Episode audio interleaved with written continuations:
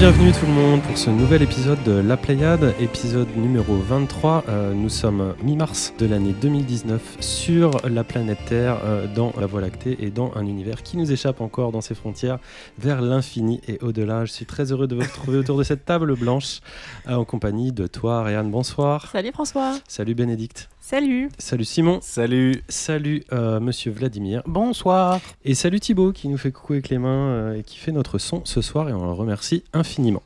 Épisode euh, en famille hein, ce soir, pas d'invité euh, ce mois-ci.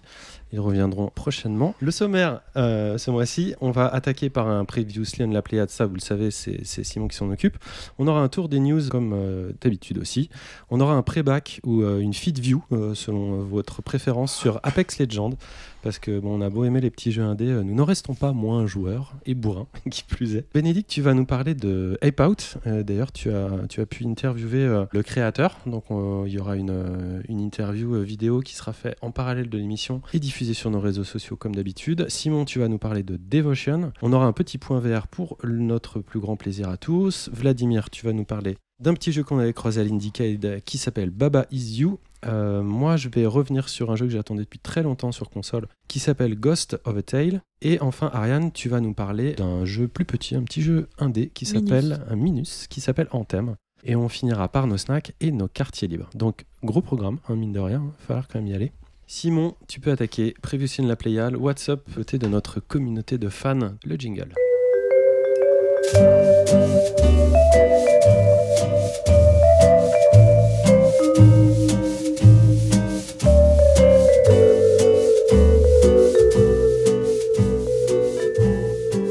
Simon, euh, est-ce qu'on a eu beaucoup de commentaires pour euh, l'émission du mois dernier? Bah non, figure-toi que ce mois-ci, la rubrique préférée de, nos auditeurs prend un peu une forme particulière parce que bah, notre dernier épisode n'a pas fait couler beaucoup d'encre, il faut le dire. Euh, voilà, c'est un constat, ça arrive, les gens sont en vacances, nos auditeurs les plus fidèles n'ont pas, forcément grand-chose à dire par rapport au dernier épisode, mais j'en profite quand même pour vous inviter à répondre à un petit questionnaire lancé dans l'optique de recueillir vos impressions et vos attentes euh, à propos de, de notre podcast euh, qu'on aime tant. Pour expliquer un peu la démarche, euh, après deux ans et plus de 20 épisodes, toute l'équipe aimerait bien en savoir un peu plus sur vos attentes en tant qu'auditeur. Bon, pour spoiler un petit peu euh, quelques questions les plus incroyables que vous trouverez dans ce questionnaire, on vous demandera par exemple de choisir votre chroniqueur préféré, ça ça donne envie, Euh, ou, C'est pas vrai. ou comment vous nous écoutez. Euh, voilà, ce genre de choses, mais euh, aussi des questions un peu plus de fond qui nous aideront sûrement à mieux dessiner notre avenir euh, podcalistique pour l'année qui vient. Podcalistique ou podcastique? Podcastique, je sais pas comment on dit. Tu dis où est-ce que ça se trouve? Alors, ça se trouve évidemment euh, dans les endroits que vous avez l'habitude de visiter si vous nous écoutez, c'est-à-dire notre Twitter, euh, la Pléiade Pod, Bah, Notre Twitter. Ouais, notre. Twitter, merci, notre Facebook, Facebook Pareil. pareil, et notre lapléiade.fr préféré, euh, sur lequel vous retrouverez bientôt le lien. Bah, c'est pas bientôt, c'est dès, dès aujourd'hui. Dès Et aujourd'hui. C'est c'est sur le site lapléiade.fr. Voilà, vous pouvez répondre euh, à ces quelques questions. Ce sera cool, ça nous permettra de nous améliorer. Il y a une question bonus euh, qui pourra aussi euh, ajouter de l'interactivité entre Du piment, notre voilà. communauté euh, et nous dans les prochains podcasts. Petit teasing, vous avez qu'à aller voir. Et, Et on ne manquera pas de revenir sur ce- toutes ces questions dans le cadre d'un autre pulp, le Previously on la Pléiade, futur, euh, peut-être pas le prochain, mais peut-être celui d'après, on verra. Voilà, après, n'hésitez quand même pas à réagir sur les, sur les réseaux sociaux, parce que là, c'est vrai qu'on n'a pas eu trop de commentaires. Nous, ça nous fait toujours du bien de- d'entendre des, des remarques de, de votre part, qu'elles soient constructives, surtout euh, négatives ou positives, ça peu importe. On dépose beaucoup de choses aussi. Donc, n'hésitez pas à vous abonner à, à ce genre euh, de choses. Et ben, on se reverra le mois prochain pour quelque chose d'un peu plus constructif. un peu plus concluant, un peu plus gros, je ne sais pas comment dire. Et salut Simon. hein. Ciao, Et bisous. Simon. Des bisous. Des bisous à On va enchaîner vite fait avec le tour des news.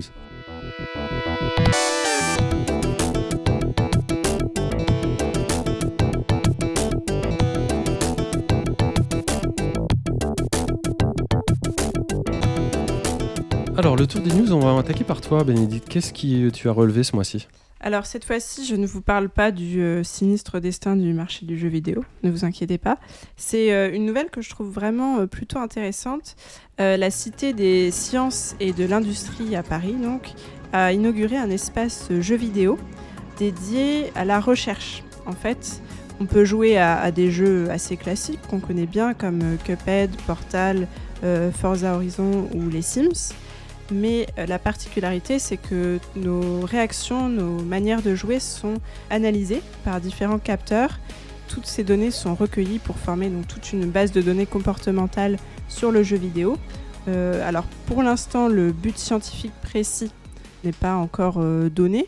C'est vraiment un, voilà, l'objectif est de recueillir ces données, mais il y a un laboratoire qui est développé en parallèle avec euh, des chercheurs, des ingénieurs qui vont utiliser ces données pour potentiellement développer des réflexions autour de la concentration accrue lors des sessions de jeu, la tension générée par les stimuli, ce genre de choses. À noter que euh, le jeu vidéo est souvent utilisé comme un objet d'étude, mine de rien, et euh, cette volonté de la Cité des sciences et de l'industrie re- recoupe déjà certaines initiatives. On peut parler par exemple de The Hieroglyph Initiative. Je ne sais pas si euh, ça résonne en vous. C'est euh, quelque chose qui avait été lancé par Ubisoft en parallèle d'Assassin's Creed euh, Origins, qui avait invité toute sa communauté à euh, aider à la traduction de certains hiéroglyphes euh, dont le- la signification était encore méconnue. Euh, voilà, donc toujours. On a eu les résultats de, de cette opération C'est ou- toujours toujours en cours. pour moi. Euh, je ne sais pas s'ils ont déjà publié des résultats, mais en tout cas, les gens participent beaucoup. Je ne sais pas si l'efficacité est vraiment optimale, mais les, gens s'intéressent à ces initiatives-là. Il y avait aussi le jeu en ligne EVE Online, où les joueurs euh, pouvaient consulter des travaux scientifiques très sérieux, des relevés astronomiques, euh, des photographies de satellites, pour trouver potentiellement dans l'univers l'existence d'exoplanètes. Donc cette initiative de la Cité des sciences et de l'industrie s'appuie sur ce genre de choses qui existent déjà.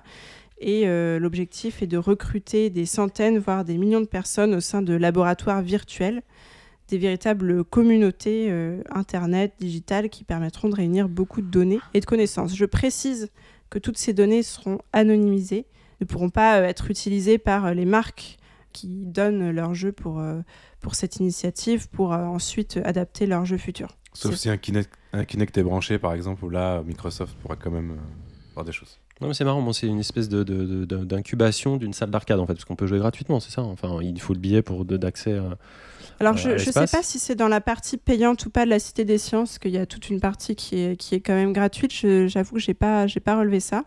Tu l'as pas cité, mais c'est à la Euh, Villette, hein, pour ceux qui euh, Mm. connaissent la Cité des Sciences. En même temps, ça prouve qu'on n'a pas été invité gratos pour en parler, c'est surtout ça. Et je vais pas préciser, mais voilà, il y a vraiment plein de types de, de capteurs différents pour euh, l'oculomètre. Pour, Tu viens de capter l'attention d'un membre le de cette déplacement du regard, le capteur d'émotion faciale, vraiment euh, plein de choses. Donc c'est intéressant, voilà, parce qu'on peut y jouer, mais il faut vraiment être prêt à avoir tout son comportement analysé et retranscrit euh, dans cette base de données. Ok, ok. J'en profite pour dire que euh, l'espace comprend plus de planètes que la Terre de grains de sable. J'ai entendu ça cette semaine et je vous laisse beau. réfléchir là-dessus. Simon, Euh, J'en avais parlé en janvier dernier. Pour moi, le jeu de 2019, euh, je vous l'avais dit à l'époque, c'était Jenny Leclou. euh, ou ne sera pas. hein. Enfin, je veux dire, c'est soit il, c'est- il sort en 2019 et dans ce cas-là, c'est le jeu de l'année, soit il n'y a pas de jeu de l'année. Faut, faut- C'est c'est annulé. Tous- c'est annulé, on annule. Euh, bon, on n'a toujours pas de date de sortie euh, pour le point and click d'enquête de Ben Tillett et, et Joe Roos, dont je vous avais parlé en- encore une fois en janvier, puisqu'il est toujours en développement. C'est d'ailleurs mon actualité ce mois-ci parce que vous pouvez suivre l'avancée de leur travail, c'est super intéressant, sur Twitter, via les trois comptes principaux. Donc on a Jenny Leclou, c'est le compte officiel du jeu, Voice of Ben pour suivre Ben euh, et euh, Mography underscore Joe pour le compte de Joe, Joe Roos. euh, qui en fait sont les deux ont j'ai l'impression qu'ils font à la fois la partie graphique mais aussi le code euh, pour faire euh, tout ce qui est animation. Et euh, c'est assez génial de voir tous leurs petits pas qu'ils réalisent au fur et à mesure. Moi je pensais qu'ils sortiraient un peu plus tôt qu'on- ça risque de prendre un poil plus de temps parce que là cette semaine pour vous donner un, un peu, un peu une idée dans des petites vidéos ils montraient via l'interface de développement donc on voit vraiment l'interface de ce qui leur permet de faire tout le détail du développement comment ils animent le whisky dans la tasse du narrateur du jeu. Donc voilà on est juste sur une petite tasse et comment le fluide à l'intérieur de, de la tasse bouge et c'est assez, euh, c'est assez passionnant. Ça montre en vrai comment on construit un jeu. Et euh, moi, je suis toujours aussi, aussi impatient de mettre la main sur cette œuvre. dont tu avais Euh, parlé en janvier dans l'épisode Et- 21. Et, dont ça je parlerai sûrement dans deux. Je vais peut-être faire ça tous les Vingt. mois tant que le jeu n'est pas sorti. Et je vous parlerai d'actualité. Du coup, je me demande s'il y a autant de grains de sable, s'ils pourront. Parce que je reviens à mon truc de planète. S'ils Ah, le sont sont tous présents dans Star Citizen. Je sais pas s'ils vont quand même euh, Ah bah tout ça, ça va, Ah, être, euh, ça va être un peu compliqué. Bref, Est-ce que Ariane. L'univers est infini, on peut le dire. Bah oui, c'est pour ça qu'il y Ah, a forcément infini, plus mais- que de grains de sable. Bah, Ariane, ne laisse pas Euh, te déconcentrer. Bien moi, ça fait longtemps que je vous avais pas parlé de World of Warcraft. C'est vrai, ça fait deux mois. Et donc, il y a une nouvelle, un nouveau patch qui est sorti le 13 mars, c'est la 8.1.5. Ah, on commente même mes patchs maintenant. Plus que, il y a Ah non, plus que mais les c'est une grande nouvelle D'accord. parce qu'il y a deux nouvelles races qui sont arrivées les cultiraciens et les trolls y a Les le- quoi? Les Les cultiraciens. cultiraciens, Ah, les ce sont des cultiraciens. pirates à Beden. Euh, Pourquoi et ils les appellent pas pirates à Beden parce qu'ils viennent d'un- d'une région qui s'appelle Kultiras, donc ce sont des cultiraciens. La, que la cherche pas, Vladimir. J'aime bien, le, j'aime bien le mot Beden et je trouve qu'on l'utilise pas assez. C'est vrai, comme c'est vrai. redingote.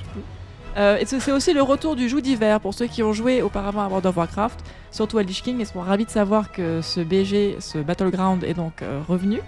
Et euh, chaque métier a une nouvelle suite de quêtes pour obtenir un objet épique unique. Donc voilà, et euh, j'en profite pour dire aussi qu'en boutique il y a des promotions. Donc pour ceux qui veulent changer de race ou qui veulent revenir, migrer un personnage, c'est le moment de revenir sur World of Warcraft. Et il y a des plages avec des grains de sable dans. War- Ah, mais bien sûr. Ça, on en parle Mais pas en assez. fait, Oui. on voit pas, le- on distingue pas les grains de sable. hein. C'est du, c'est plat. C'est vrai. Comment s'appellent les joueurs de WoW? On dit des WoWers? Des wowers, oui. et euh, des WoWeuses Des wowers, oui. Bah, écoute, on les embrasse bien fort. Vladimir Oui, et extrêmement rapidement, pour faire le lien avec notre épisode du mois dernier, c'est la sortie sur euh, Mac et PC de, de Vignettes, le jeu de Klondike de d'Armel Gibson et Paul Clarissou avec euh, une musique de David Kanaga. euh, et produit par Pat H pour être absolument complet.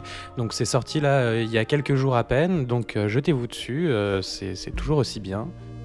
Et on fait que des news réchauffées. C'est non mais c'est. Mais non, c'est pourquoi pas réchauffé, c'est un Non, mais lien je veux par dire de rapport à... trucs qu'on- dont on a déjà parlé. C'est mais Pas c'est très moi. bien. Ben- Ah, pas toi, pas toi. Et C'est c'est ben, la sortie sur PC et Mac du jeu dont on a parlé le mois dernier. Excuse-moi, je tiens les auditeurs au courant. Tu vois, les gens, les gens veulent savoir. Le, Non, le non. monde a le droit de savoir. Il dit ça alors qu'il parle de Johnny Leclou parce qu'il reçoit la newsletter, tu sais, toutes les semaines. et- Johnny c'est newsletter. Je parlais de moi. Johnny hein. Le Johnny Clou. le clou. Jo- Johnny. Johnny le clou. Moi, je vais un peu casser l'ambiance parce qu'en fait, je voulais revenir sur quelque chose qui s'est produit sur Steam. Vous savez que je suis un petit peu à, à cheval sur euh, la position de Steam et sur sa non-curation.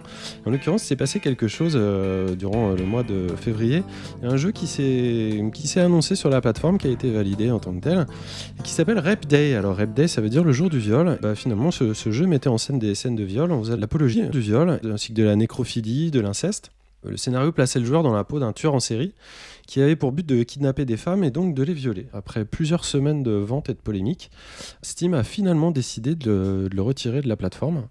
Euh, son auteur avait qualifié son jeu en tentant de se justifier un peu de comédie sombre. Il a dit, euh, je cite, tout bon fantasme est un fantasme de pouvoir, même si c'est l'histoire étrange de réussir euh, l'acceptation de la perte de contrôle. C'est toujours une forme de pouvoir. Le porno, d'ailleurs, c'est encore plus de pouvoir. 4% de la population est sociopathe, mais il n'y a même pas besoin de l'aide pour s'intéresser à une histoire comme celle de ce jeu. Le meurtre a été banalisé dans les fictions alors que le viol ne l'est toujours pas. Un jour, les historiens du jeu vidéo, c'est lui qui parle toujours, hein, auront le même regard sur les romans visuels comme Rep Day euh, que sur des jeux comme Grand Theft Auto aujourd'hui. Alors, euh, on va pas euh, parler de ça pendant 10 ans, mais j'espère non seulement qu'il se trompe, en plus je le crois, mais j'espère surtout que ça va encourager Steam à réviser sa politique de curation que j'estime totalement irresponsable, en tout cas réactionnaire, c'est comme ça qu'il l'a qualifié, eux, qui ne fait qu'encourager euh, ce genre de gros malins à jouer sur des, les lignes de la, légalité, voire de les franchir complètement, hein, de déverser des, idéologies, pardon, très douteuses, tout en faisant commerce de celles-ci, hein, parce qu'il faut pas non plus se leurrer, hein, ce genre de truc, c'est juste pour créer du gros blabla, de la polémique, et puis, euh, et puis ramener un petit peu de dollars dans, dans, dans la poche. Même si c'est pour que quelques semaines, ça a fait du bad buzz. Euh, là, je me permets d'en parler parce que le jeu, de toute façon, n'est plus disponible, vous pouvez plus y aller, il n'y a, a rien. Donc voilà. Steam a quand même réagi par euh, le biais de son porte-parole euh, Eric Johnson, qui a dit, grosso modo, ils ont dit qu'évidemment ils étaient contre ce genre d'idéologie, mais que euh, ça remettait pas pour autant en cause leur principe de, politique. Ils pensent que Red Day euh, représente des risques et des coûts inconnus, et par conséquent, il ne, sera, il ne sortira pas sur Steam. Abriter des tels contenus comme ça, du fait d'un soi-disant laisser-faire assumé, moi je serais Steam, j'aurais honte. C'est assez simple. C'est la confiance à la plateforme tout entière que moi je remets personnellement en cause. Je refuse que même indirectement, mon argent ou euh, mon temps finance ou fasse la promotion de ce genre de projet. Voilà. Maintenant, c'est à Steam désormais d'en tirer les conclusions qui s'imposent, euh, surtout face à une, concu- une concurrence qui se fait de plus en plus euh, attirante. Et c'est ça mon sujet. C'est pas le fait qu'il y ait des jeux comme ça ou qu'il y ait des gens qui cherchent à faire des jeux comme ça. Bénédicte? Euh, moi, j'ai une question et une remarque. Je commencer par, euh, par la remarque concernant le, le, le parallèle qu'il fait avec le meurtre. Euh, la différence, et ce qui fait qu'il y a sans doute eu du bad buzz et du malaise autour de ce jeu-là, c'est que le viol n'est déjà pas du tout aussi bien puni et aussi bien reconnu en tant que crime que le, meurtre aujourd'hui. Donc forcément c'est plus compliqué à traiter euh, parce que la ligne est beaucoup plus floue pour, euh, je pense, beaucoup de gens. Et euh, ma question c'était, du coup, il est resté quand même en ligne pendant un moment. Est-ce Alors, qu'il a le jeu été- n'est pas resté en ligne. En fait, c'est la fiche du jeu qui est restée en il a ligne. pas, il a pu être téléchargé ou pas vraiment? Il a pu être promu. Et euh, je sais, je sais pas si en fait il a pu être téléchargé. Je pense que oui, mais je pourrais pas te. Parce qu'on ne sait pas euh, du coup si, si- si- en, en gros combien de gens l'ont téléchargé? Parce que ça se trouve euh, c'est peut-être effrayant si beaucoup Je de pense gens que l'ont téléchargé était- ou alors il est tombé dans les, les limbes de l'oubli je sais pas. Non, je pense que le problème était plus lié à la fiche de présentation euh, du jeu qu'au jeu lui-même. Ouais, je, je pense que je pense que le jeu est pas sorti et a pas été vendu en l'occurrence, mais peu importe, le débat porte pas là-dessus. Le système de, de Steam, on en a déjà parlé. C'est un système où il, il laisse faire tout et n'importe quoi.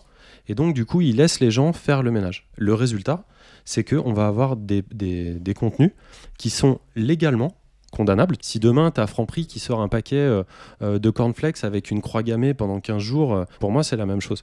Donc, c'est le principe de curation de la plateforme, en l'occurrence, que je condamne, et non pas ce que les gens ont envie de se mettre dans le pad. Je pense que avant de le condamner on peut en tout cas le questionner. On peut le questionner vraiment savoir. je pense qu'on n'a pas.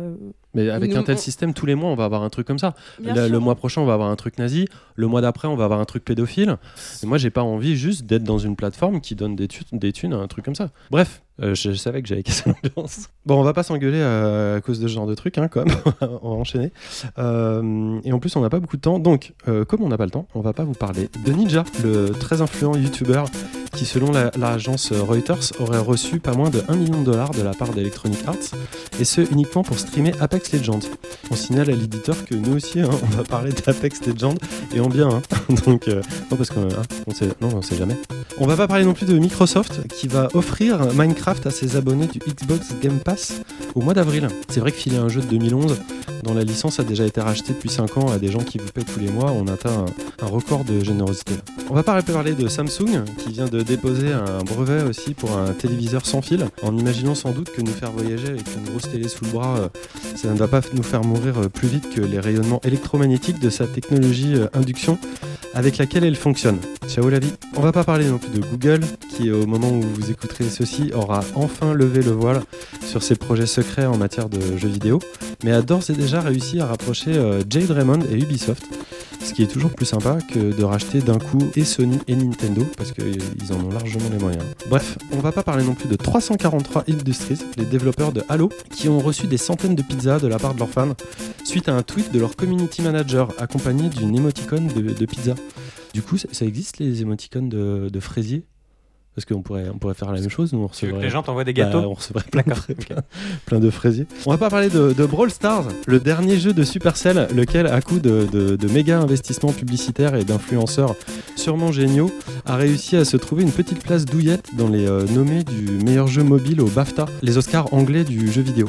Euh, si vous ne le saviez pas, l'argent ne peut pas tout, mais, mais quand même faire un petit peu euh, des miracles. Ni de Niantic, les créateurs de Pokémon Go, assez habitués de cette rubrique, qui après trois ans de lutte judiciaire ont enfin été contraints de ne plus mettre leurs Pokéstops un peu n'importe où, comme euh, par exemple en plein centre d'un hôpital, euh, d'une base militaire ou au milieu de votre jardin si vous en avez un. C'est vrai que les malades ont aussi le droit de jouer aux jeux vidéo, mais peut-être pas en plein milieu d'une opération non plus. Ni de la 30e rumeur du mois, c'est bientôt terminé, qui voudrait que Sony rachète Tech2, parce qu'en cette période de mercato euh, mercantile marketeux, l'argent fait certes des miracles, j'ai déjà dit, mais c'est Rockstar surtout qui fixe les limites. Ceci étant, après savoir que le Xbox Live a été annoncé sur iOS et Android, tout reste possible. Et pendant ce temps-là, je reçois des textos euh, de fraisier de la part d'Ariane, des petites émoticônes, tout va bien. Ni de Snoop Dogg qui souhaite révolutionner le monde du jeu vidéo et a organisé le 14 mars un tournoi e-sport entre amis, diffusé en vidéo sur internet et baptisé le Gangsta Gaming League, car il faisait juste la promotion du cannabis. Ni enfin euh, du commandant Deluvian Rise Cruz, une sorte de Christophe Colomb de l'univers d'Elite Dangerous, qui perdu dans les limbes de l'espace a pu enfin être secouru après un mois de perdition, grâce à la solidarité d'autres joueurs. Et j'ai envie de terminer par ici, après tout ce que je viens de vous dire, l'espèce humaine n'était finalement pas vouée à l'échec. Si.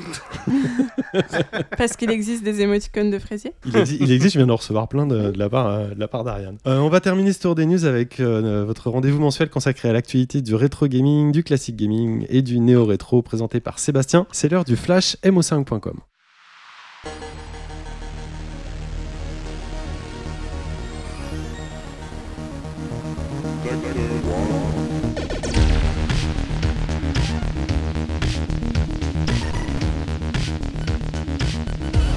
Bienvenue sur le flash mo5.com, votre rendez-vous mensuel sur l'actualité du rétro gaming et de la culture numérique. Sans plus attendre, on revient sur les 5 infos qu'il fallait retenir ce mois-ci. Pour commencer, je ne peux pas ne pas mentionner l'annonce du remake de The Legend of Zelda Link's Awakening. Il s'agit d'une refonte complète de la forme, que ce soit au niveau des graphismes ou de la musique. Le look fait maintenant penser au design de A Link Between Worlds, mais en version diorama ou petite figurine plastique. Si cette direction artistique ne plaît pas à tout le monde, nul doute qu'elle sied parfaitement à l'esprit Zelda. Le jeu est attendu pour la fin de l'année et va permettre aux néophytes de découvrir l'un des épisodes les plus oniriques de la saga. Pour continuer, que diriez-vous de pouvoir jouer à certains grands classiques de l'arcade sur une machine de la taille d'une carte de crédit? C'est ce que proposent les micro-arcades. Basés sur le système Arduino, technologie ouverte et à bas coût, ces micro-arcades permettent chacune de jouer à un classique du jeu vidéo. On en dénombre au moins 6 pour le moment, dont Rally X, Pac-Man ou Frogger, et ils devraient être mis en vente dans le courant de l'année à un tarif compris entre 20 et 25 dollars. Parlons maintenant d'un grand succès de chez Blizzard, une société qui a toujours été très regardante sur la distribution de ses jeux. Pourtant, GOG.com a réussi à négocier avec eux la ressortie du tout premier Diablo. En effet, si Diablo 2 est vendu sur Battle.net, la plateforme de Blizzard, ce n'est pas le cas du Diablo originel, car les développeurs ne l'avaient jamais mis à jour techniquement. C'est en proposant de faire ce travail pour eux et ainsi de le rendre compatible avec les machines et les réseaux d'aujourd'hui que GOG.com peut le proposer depuis le 7 mars pour 8,89€ avec un fond d'écran, son manuel et bientôt sa bande son. Vous avez jeté ou donné vos anciennes cartouches de jeu? Vous pourriez le regretter. En effet, ce mois-ci, un nouveau record a été battu. Un exemplaire de Super Mario Bros sur NES a été vendu aux enchères pour la somme rondelette de 100 150 dollars. C'est la toute première fois qu'un jeu vidéo atteint un montant à 6 chiffres. Mais avant de mettre votre vieille cartouche sur le bon coin en espérant devenir riche, sachez qu'il y a une explication à la rareté de cet exemplaire. La boîte du jeu, l'une des toutes premières produites, était fermée avec un autocollant particulier et il s'agit ici de l'unique exemplaire connu. Ça fait cher le sticker, mais quand on aime, on ne compte pas. Enfin, comme vous l'avez peut-être remarqué, j'aime particulièrement les livres sur le jeu vidéo. Ce mois-ci, ce ne sont pas moins de 3 livres dont j'avais envie de vous parler. Les jeux d'aventure en pixels arrivent le 27 mars chez Geeksline pour 30 euros. Cyril Baron, le moulinex qui a travaillé 12 ans pour le magazine Joystick, y parle autant de point and click que de jeux d'action-aventure. Sœurs d'édition ont quant à eux annoncé un livre sur toute la saga Legacy of Kain, de Blood Omen en 96 jusqu'à Defiance en 2003. Sans nouvelles de la série depuis quelques temps, vous pourrez vous rafraîchir la mémoire grâce à Raphaël Lucas et son Legacy of Kain Entre deux mondes, pour 30 euros également. Enfin, la sortie fracassante de ce début d'année en la matière, c'est évidemment celle de l'histoire de Nintendo Volume 4. Pour ce nouvel opus, Florent Gorge revient sur la famille Game Boy jusqu'à la Game Boy Color et y révèle des événements inédits jusqu'alors. Arrivé dans les meilleures librairies le 7 mars, vous ne regretterez pas de donner 25 euros aux éditions Omake Books. Parce qu'il n'y a pas que des écrans dans la vie et que les rendez-vous IRL ont du bon, voici votre calendrier. Trois événements ce mois-ci. Du 20 au 24 mars aura lieu la 21e édition du Laval Virtuel. Le chef-lieu de la Mayenne accueillera trois cycles de conférences sur les applications ludiques ou non de la réalité virtuelle et de la réalité augmentée. Le 26 mars aura lieu une conférence autour des jeux en accès anticipé à la bibliothèque Louise Michel dans le 20e arrondissement de Paris. Vinciane Zaban, sociologue-chercheuse à l'université Paris 13, et Maxence Volo, lead game designer chez Amplitude Studio, qui développent ces jeux en utilisant l'accès anticipé et les retours de leur communauté, discuteront de cette pratique à partir de 19h. Enfin, au même endroit mais le 6 avril, une rencontre aura lieu avec Victor Antonov, directeur artistique pour Half-Life 2 ou Dishonored, lors de laquelle il répondra à toutes les questions de public. Il y révélera peut-être des informations sur son nouveau jeu, le fameux Project C. Voilà, c'est tout pour aujourd'hui. Retrouvez ces infos sur le Mac de mo5.com. Merci à la Pléiade. Rendez-vous le mois prochain et prenez soin de vos machines.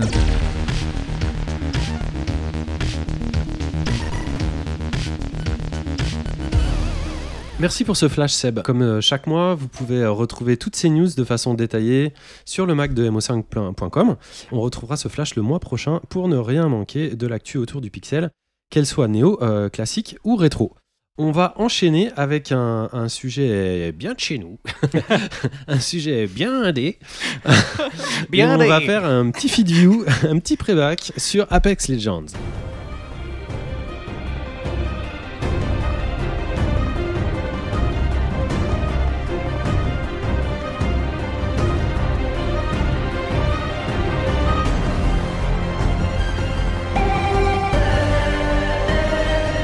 Alors cette musique de lancement, euh, je sais pas pour vous, mais en moi, ça révèle une combativité animale et sportive absolument insoupçonnée, hein, malgré mon grand âge. C'est la survie même en mode compétitif. Et là, on se retrouve à 6 autour de cette table pour parler euh, rapidement, on va pas faire euh, 10 ans non plus, sur, ce jeu qui, qui nous a rassemblés une nouvelle fois euh, en online. Et pour ce faire, on accueille Thibaut. Salut Thibaut. Salut. C'est Thibaut qui fait notre son euh, depuis maintenant il y a plusieurs épisodes et, euh, et qui est un petit peu notre, euh, notre papa golden en termes d'Apex, hein, parce que c'est toi qui c'est toi qui as la plus grosse XP, faut être, faut être très clair.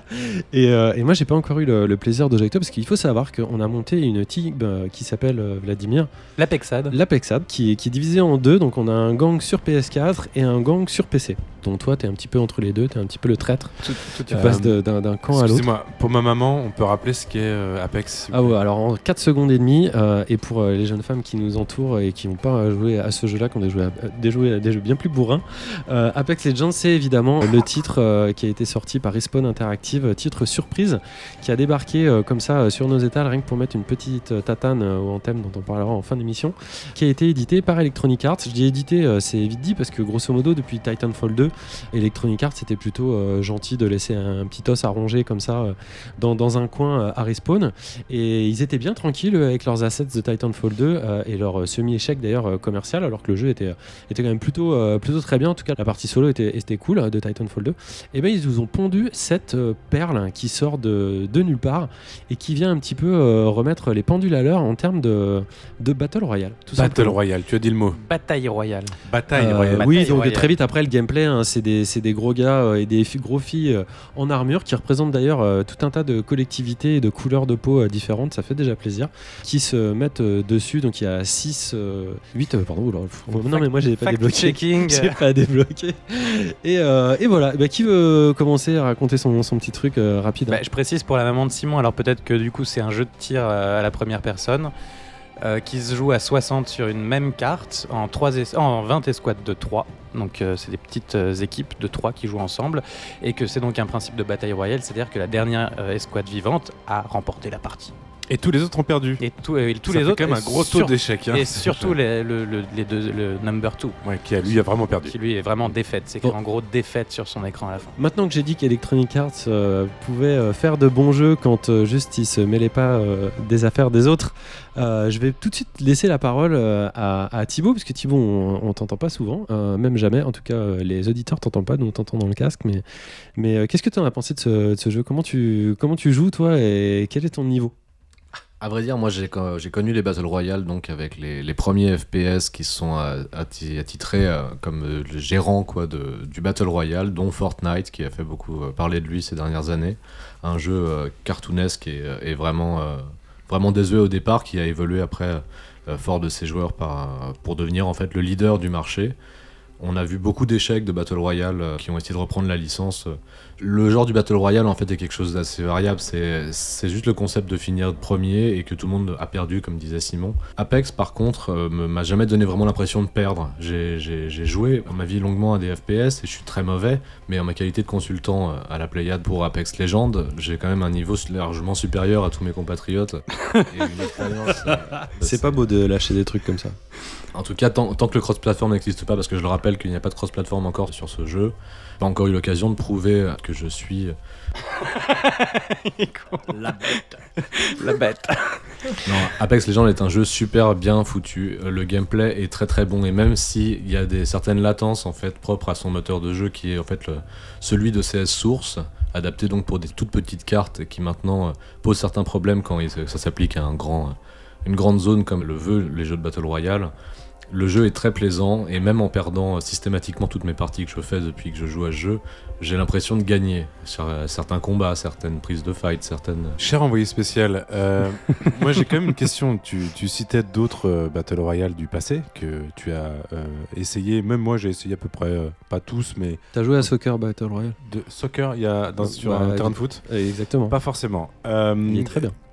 Là, vraiment, moi, je, me pose encore la question. Alors, j'y ai joué, on en parlera tout à l'heure de nos expériences personnelles, mais toi, qu'est-ce qui t'a apporté de plus ce, jeu? Le concept en fait d'équipe, le fait que tes, alliés ne sont pas définitivement morts, contrairement à la plupart des Battle Royale, quand tu ne peux pas les sortir de l'impasse, en fait, d'être fait euh, mis à terre, tu peux malgré tout considérer que la partie n'est pas terminée, pour peu que tu puisses récupérer leurs insignes et les ramener à un moult point de, résurrection qu'il y a sur la carte, la partie n'est pas totalement perdue. On peut préciser qu'en fait, la mort se joue en trois étapes dans, Apex. Il y a une première étape où on est, euh, on est à l'agonie, c'est-à-dire qu'on n'a plus de points de vie, plus de points de bouclier, et en fait, on peut juste se ramper par terre à peu près et euh, se, se défendre euh, vaguement. La deuxième étape, c'est euh, c'est quand on est tué après ça, et dans ce cas, nos coéquipiers peuvent récupérer une carte de bannière sur notre cadavre et aller nous faire réapparaître. Ça, il y a un temps limité pour le faire, 82 ou 85 secondes, je crois. Et si ce temps est passé, on est définitivement mort. Donc ça, c'est la troisième étape, on peut plus réapparaître. Et quand bien même on ne peut pas réapparaître, si on a, le temps d'observer nos compatriotes jouer, on peut participer indirectement à la, win, à la grande victoire de, de ton équipe. Parce que je rappelle que ce jeu-là ne se joue qu'en équipe. Il n'y a pas de partie solo pour l'instant. C'était pas omis parce que je sais qu'il y aura des modes de jeu, à mon avis, à l'avenir qui pourront- permettront de jouer seul ou à deux. Ce que les gens attendent vraiment maintenant d'ailleurs. Parce que Fortnite a quand même insta- installé, et PUBG aussi, euh, Players Unknown, qui était un, grand jeu de Battle Royale, ont vraiment mis comme modèle le fait d'errer seul dans une carte gigantesque et de se faire euh, tirer dessus à un moment de la partie et tout se joue très vite en 10 secondes, ce qui plaisait d'ailleurs vachement à, François dans un, dernier, un des derniers épisodes. Ouais, c'est ça, en fait. Bah, moi, j'aime bien déjà t'entendre parler et tout avec nous, c'est rigolo. il, est, est hyper sérieux d'un coup. C'est assez amusant. Euh, mais ça laisse préfigurer quel commandant de, de, de, de- faction tu dois être et avec, euh, avec beaucoup de beaucoup d'efficacité. Moi, ce qui m'a plu, en fait, c'est, euh, c'est. Je reviens un peu à la musique de l'encens parce que euh, elle est, elle est pas anodine, cette musique-là. là où Daisy et PUBG me laissaient le sentiment d'être, isolés. C'était vraiment ce que j'allais chercher dans le jeu. Il y avait le rapport aux zombies aussi qui était, qui était pas pareil. Il y avait un petit peu de, flip. Ou Fortnite qui paraissait pour le coup un peu trop comique et un peu décalé à la, à la manière de Team Fortress à une autre époque. Là vraiment, ce que j'adore en fait dans ce jeu, c'est que j'ai l'impression d'être au début euh, de ce que j'aurais d'ailleurs aimé sentir euh, devant For Honor et qui n'a pas du tout été, été le cas.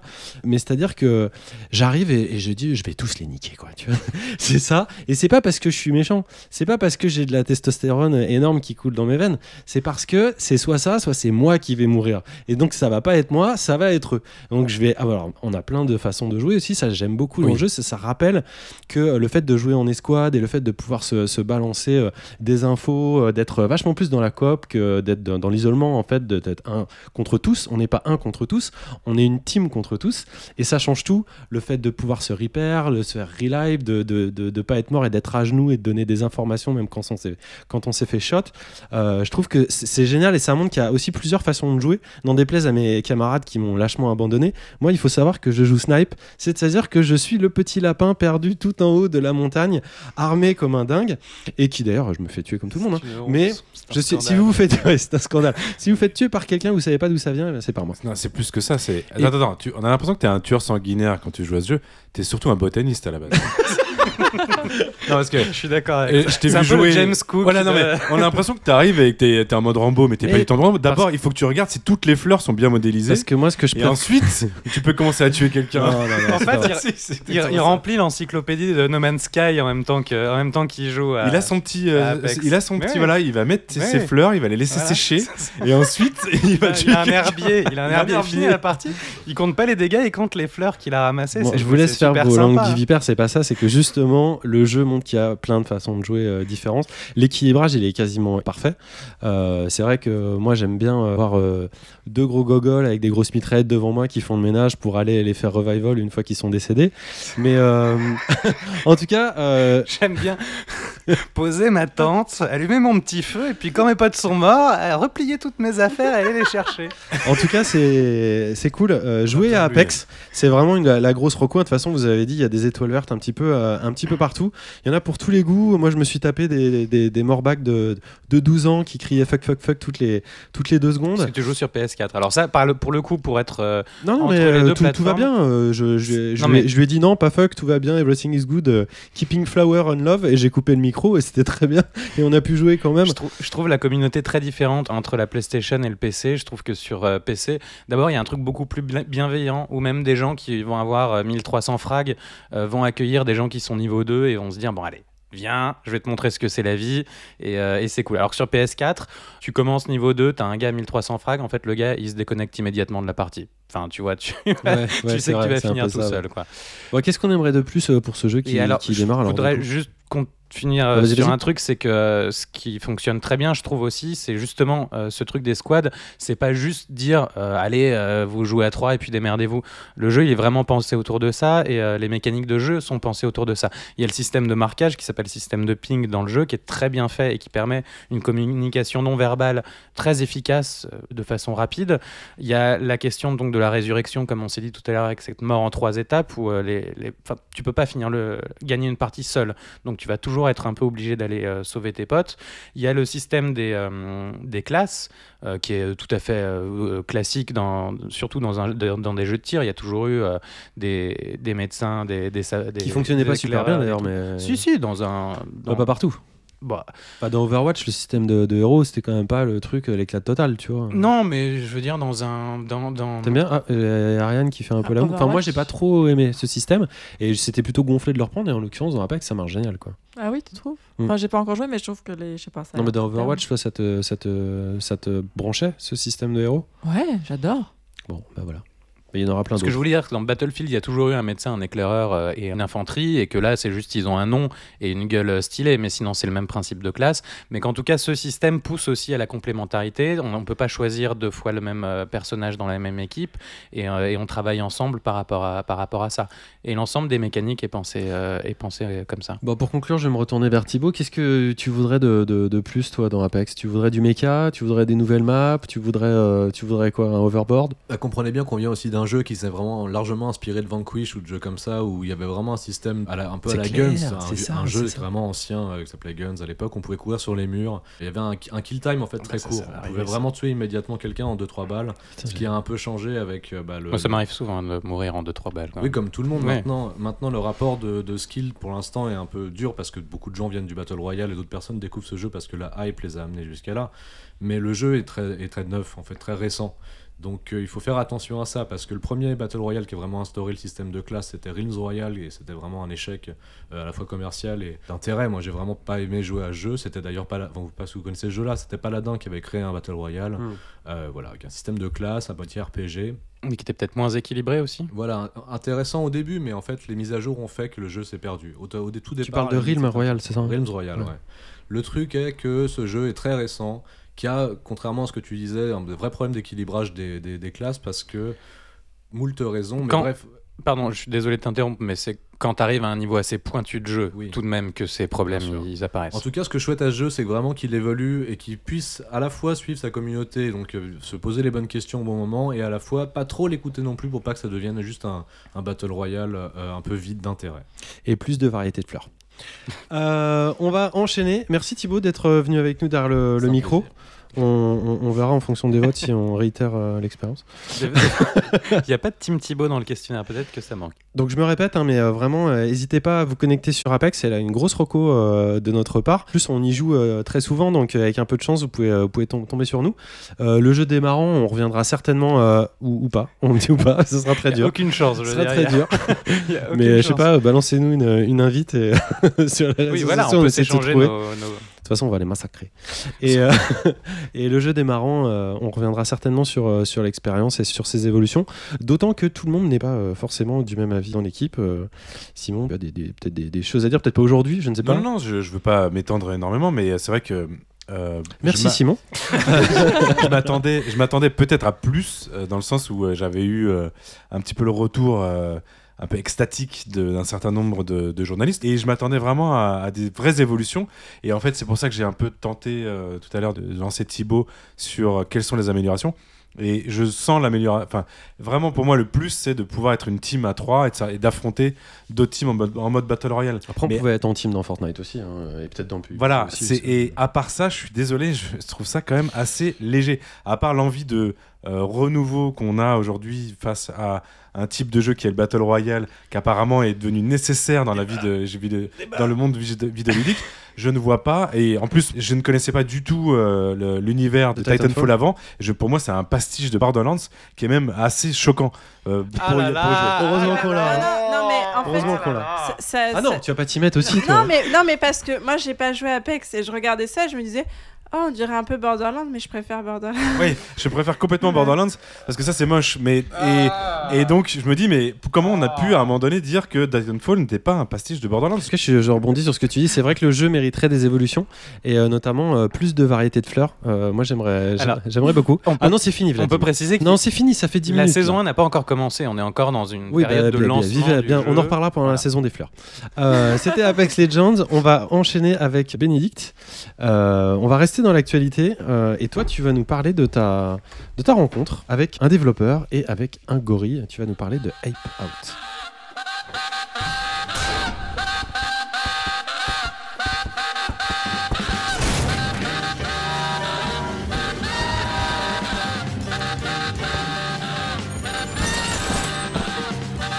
Alors, c'est la chronique de Bénédicte, donc on s'installe confortablement dans son fauteuil et on écoute.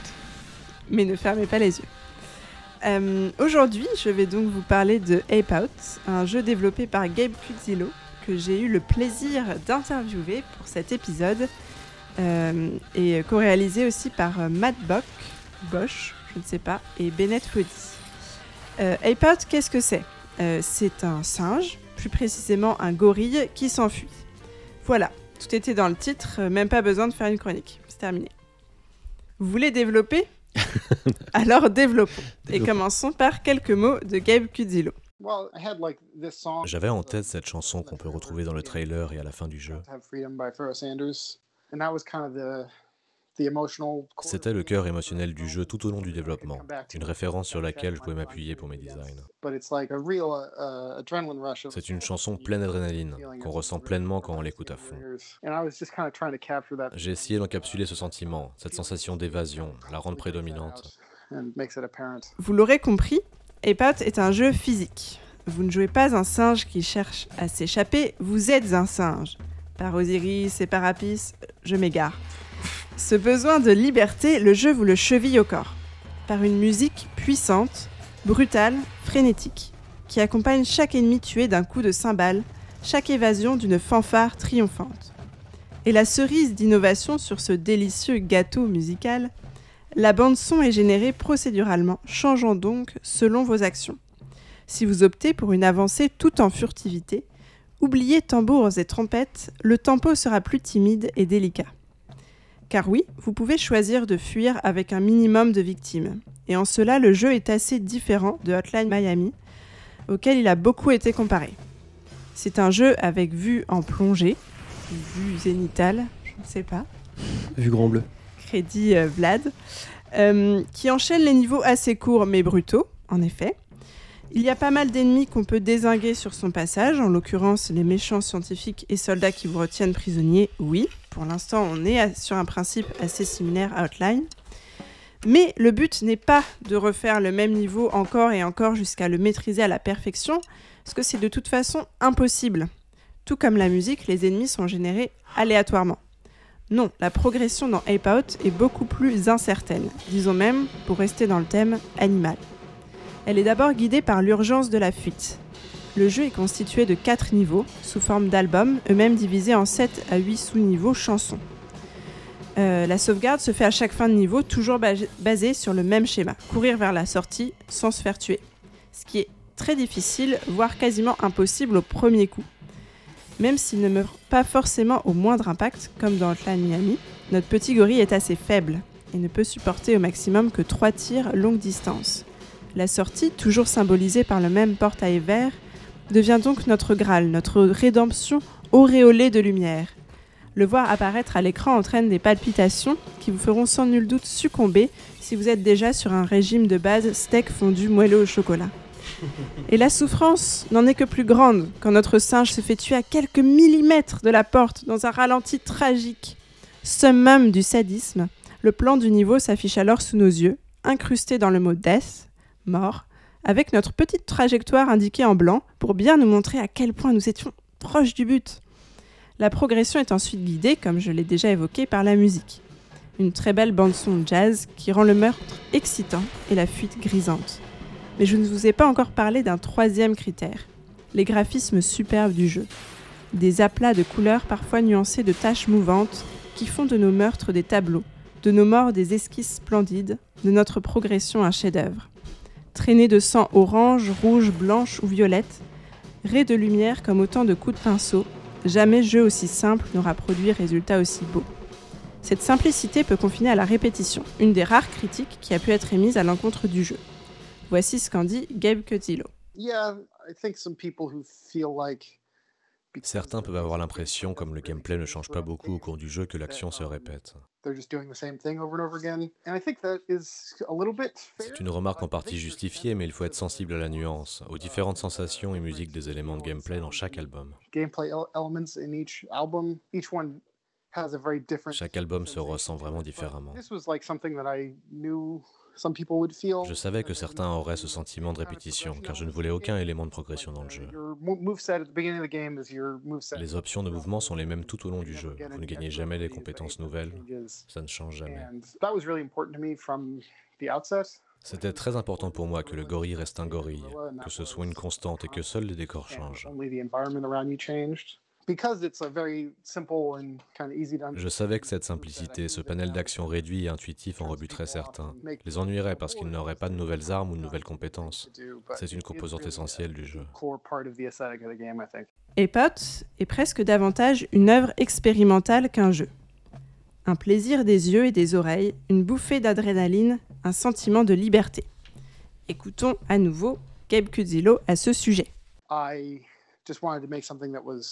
Je voulais un jeu qui incite davantage à la réactivité, quelque chose d'un peu plus physique. Vous avez en général un contrôle très direct de votre personnage, qui est alors davantage un curseur dans l'espace plutôt qu'un personnage réellement incarné.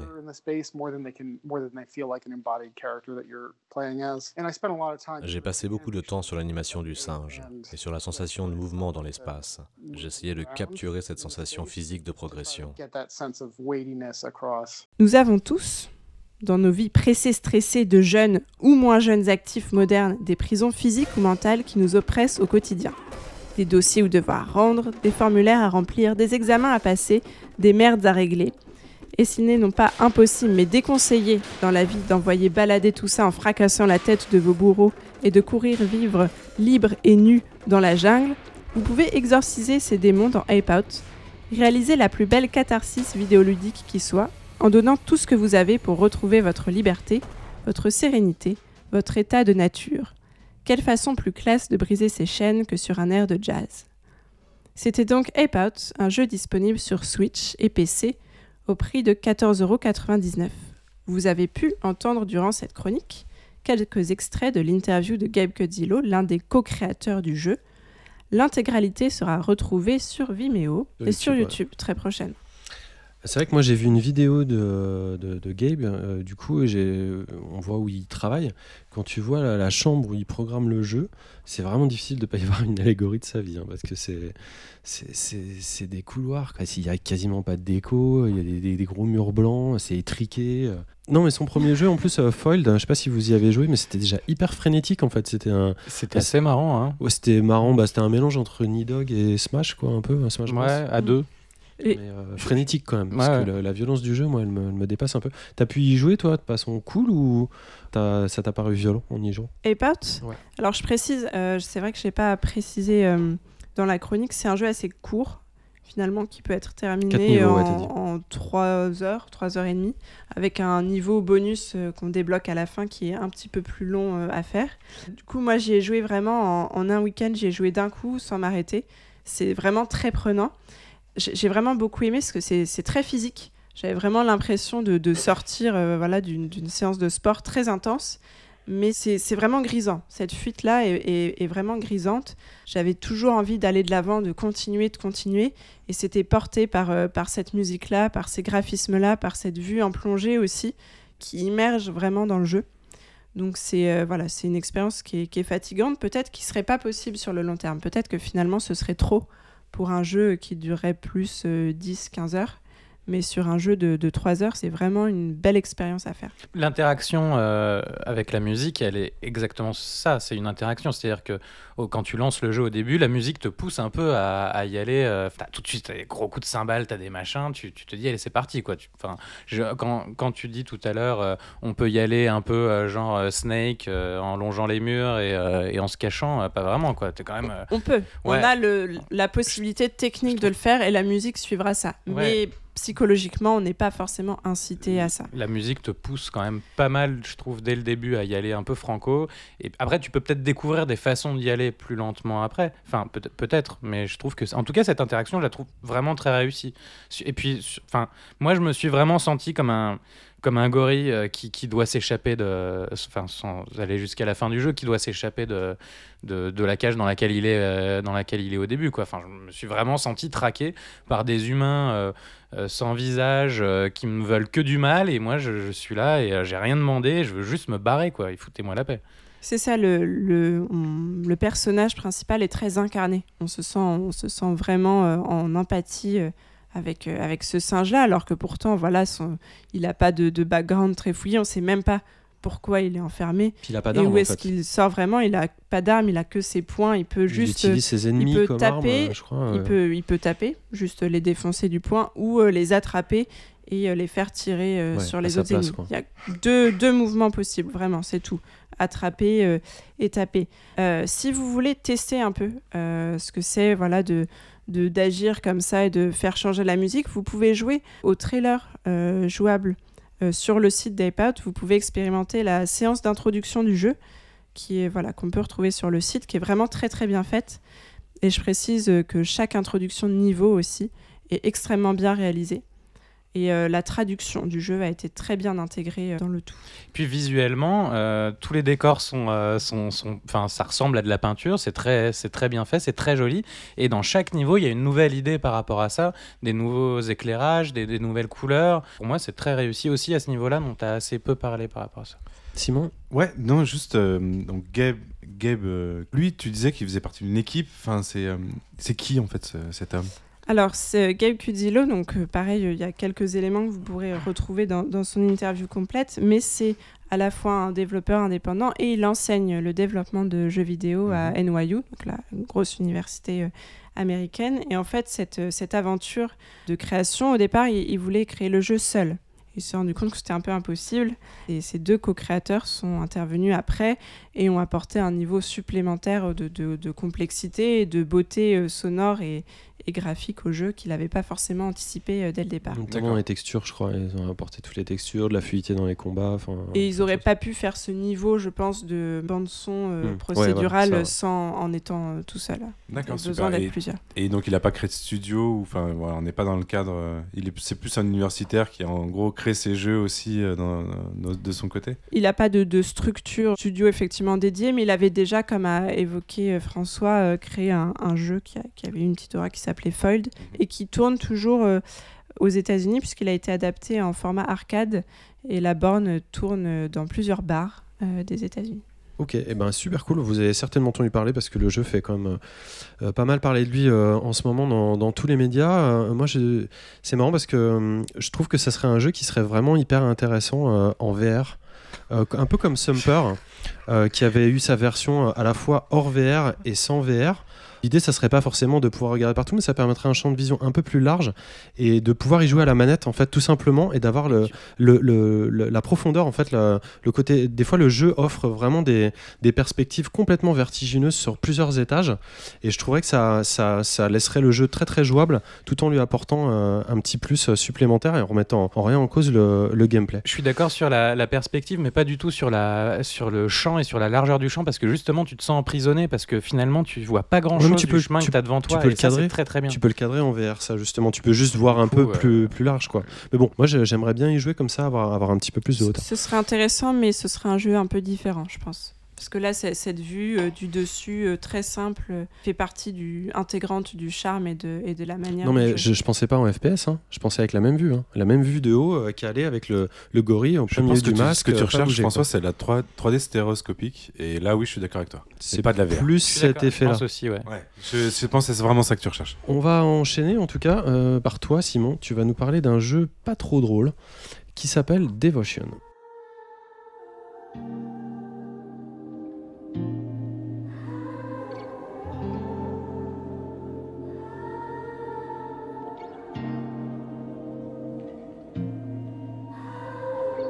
Dans Devotion, vous démarrez l'aventure dans les années 80, dans la peau d'un père de famille qui regarde la télé en attendant que sa femme finisse de préparer le dîner. Je vous mets un petit peu dans l'ambiance. De la cuisine où vous ne la voyez pas, elle vous parle de choses et d'autres, comme euh, le fait que votre fille a des difficultés scolaires, d'autres banalités dans ce genre euh, qui n'ont pas forcément grande importance. Avant d'avoir pu déguster votre fameux dîner que votre femme est en train de préparer, vous tombez dans les pommes. Et là, le cauchemar commence.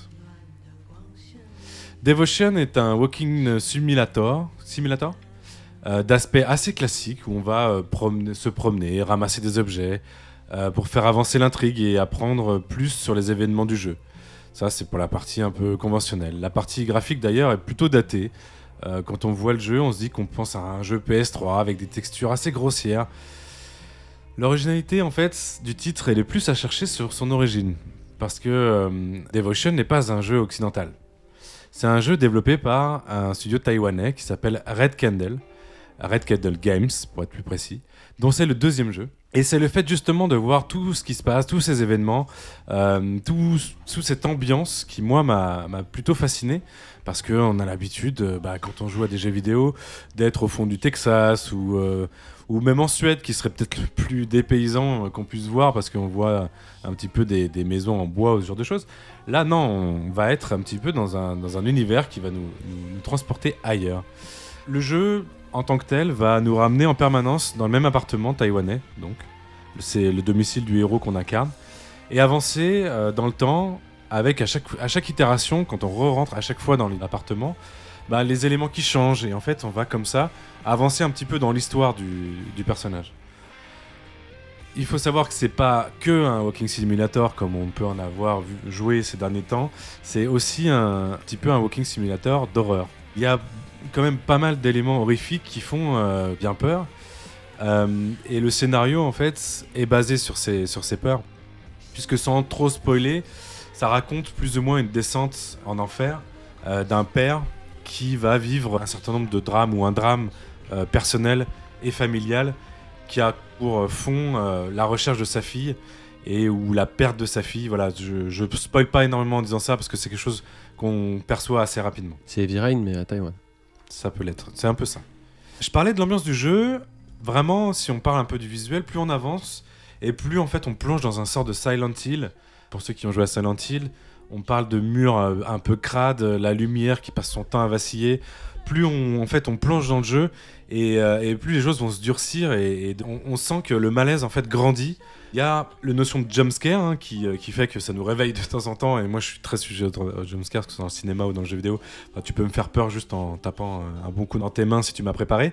Là, un ça joue avec ça, mais ça joue pas que avec ça. Ça joue aussi à l'ambiance générale qui fait que à un moment donné, ça part, euh, tu comprends que tu es dans ton salon et en fait, tu revois ton salon au bout de 5 ou 6 itérations et ton salon, c'est plus ton salon hein, et t'as plus du tout envie de, vivre là-dedans. Euh, et donc, il y a ce côté un petit peu plongé euh, et qui va te mettre dans, un état d'esprit un petit peu d'apnée au bout d'un moment. Il y a un aspect, et euh, c'est là où ma chronique va un petit peu basculer, parce que jusqu'ici, je vous ai parlé juste du jeu euh, dans, ce qu'il était, c'est-à-dire ce qu'il propose. hein. On parle d'un jeu de à peu près entre 2 et 3 heures, qui, à la fin, la sortie du jeu, enfin le, le, le ending, est, euh, est intéressant et sympa, et même j'ai- beaucoup aimé la fin qui est très poétique. Le problème, c'est que le, jeu a un- une histoire méta, qui est en fait sa réalité taïwanaise, justement. Euh, qui fait que dans le jeu, on va voir un certain nombre de, détails qui pourraient être que des détails. Par exemple, le fait que dans le salon, il y a une télé allumée. qu'on est dans, les années 80 et que cette télé, elle projette des émissions de la Chine des années 80. Chine des années 80 qui euh, forcément a éloigné de la Chine des années 2010 et plus, mais qui représente quand même des émissions où euh, on voit des gens qui applaudissent tous en même temps, des enfants qui chantent un peu à la Jacques Martin, mais du point de vue de mon point de vue d'occidental, euh, j'ai vu quand même une critique de la société, pardon, chinoise et de son conformisme des médias avec un contrôle forcément omniprésent de l'État via la censure. Ça, c'est un truc que moi j'ai beaucoup ressenti. Alors il faut savoir que j'ai un, un, certain lien avec Taïwan puisque je suis... Euh, alors je, attention je parle de moi mais vous ne savez pas qui je suis. Hein. Et je suis parrain d'une petite Taïwanaise de deux ans, il faut le savoir. Oh, oui, je, bah, ça y est, vous, vous, le savez. Donc je connais un petit peu le, le, pays, je, je, sais un petit peu ce qui se passe euh, dans ce pays qui a une certaine euh, rupture vis-à-vis -vis de la Chine de par une histoire qui est assez complexe, hein, euh, d'isolement sur une île, etc. Et en fait, là, je, je, bascule un petit peu ma chronique, je suis désolé. Hein, mais en fait, il y a une vraie actualité par rapport à ce jeu. Et le fait que ce soit un jeu taïwanais qui a été énormément, au départ, diffusé sur le Steam chinois et qui a été énormément acheté parce que ce genre d'expérience, on y revient. C'est pas quelque chose de très très euh, courant, bah, d'une manière générale, provenant de, l'Asie, on va dire. Et il se trouve que euh, il y a eu un premier gros bad buzz, un premier gros problème par rapport au jeu qui a fait que il est passé. Donc là, je vais vous parler un peu de faits hein, qui se sont passés euh, il y a à peu près un mois. oui, ça fait maintenant un peu moins d'un mois. Euh, en fait, le jeu a critiqué d'une certaine manière le président chinois actuel qui s'appelle Xi Jinping. Je ne sais pas le dire, s'il vous plaît. Xi Jinping. Merci.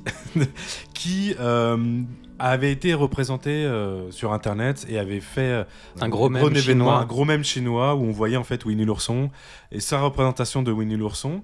Et en fait, on retrouve cette caricature, ce même, qui est plus une caricature hein, dans l'absolu ou, une critique, mais plus une caricature dans le jeu le moment où en fait cette caricature euh, a été euh, découverte et divulguée à, large échelle euh, auprès des hum, consommateurs chinois, il y a eu ben, un énorme, comme c'est toujours le cas hein, en Chine, un bad buzz mais monstrueux hein, qui a fait que le jeu s'est retrouvé un petit peu banni du Steam chinois dans un premier temps.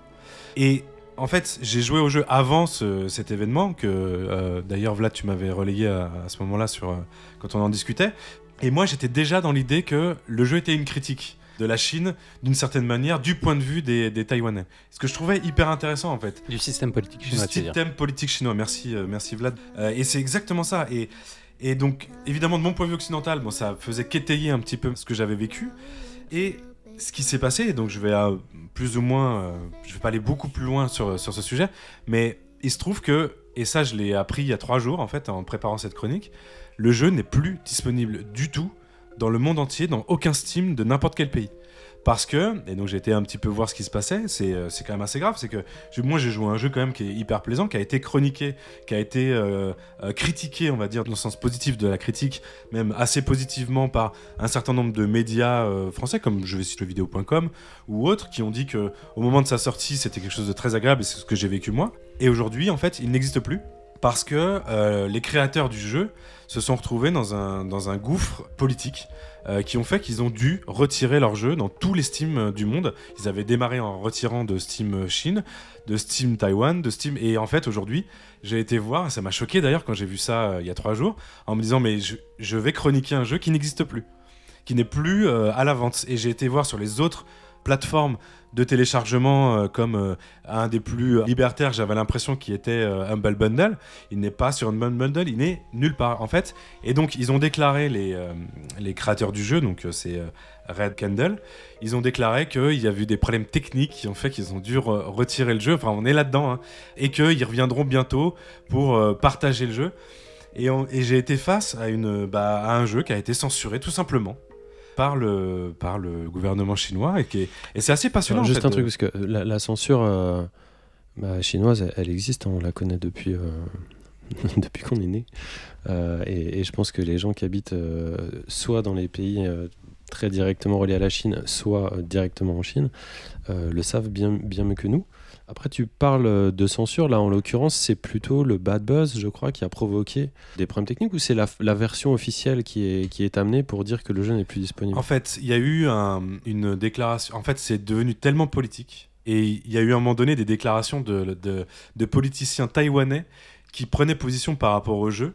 Et c'est Ouais, monté. ça fait plus une crise diplomatique qu'autre chose. quoi. Exactement. Et en fait, Pardon, il faut, il faut, faut préciser qu'en Chine, aujourd'hui, poster sur un réseau social une image de Winnie l'ourson, c'est considéré comme un geste politique. Sais, je sais bien. Et ça, l'image sera, sera censurée. Et c'est pas une question de, de bad buzz ou quoi, c'est- le fonctionnement de, de la censure de- de- officielle de l'État chinois par rapport à tout ce genre d'image et à tout ce genre de procédés.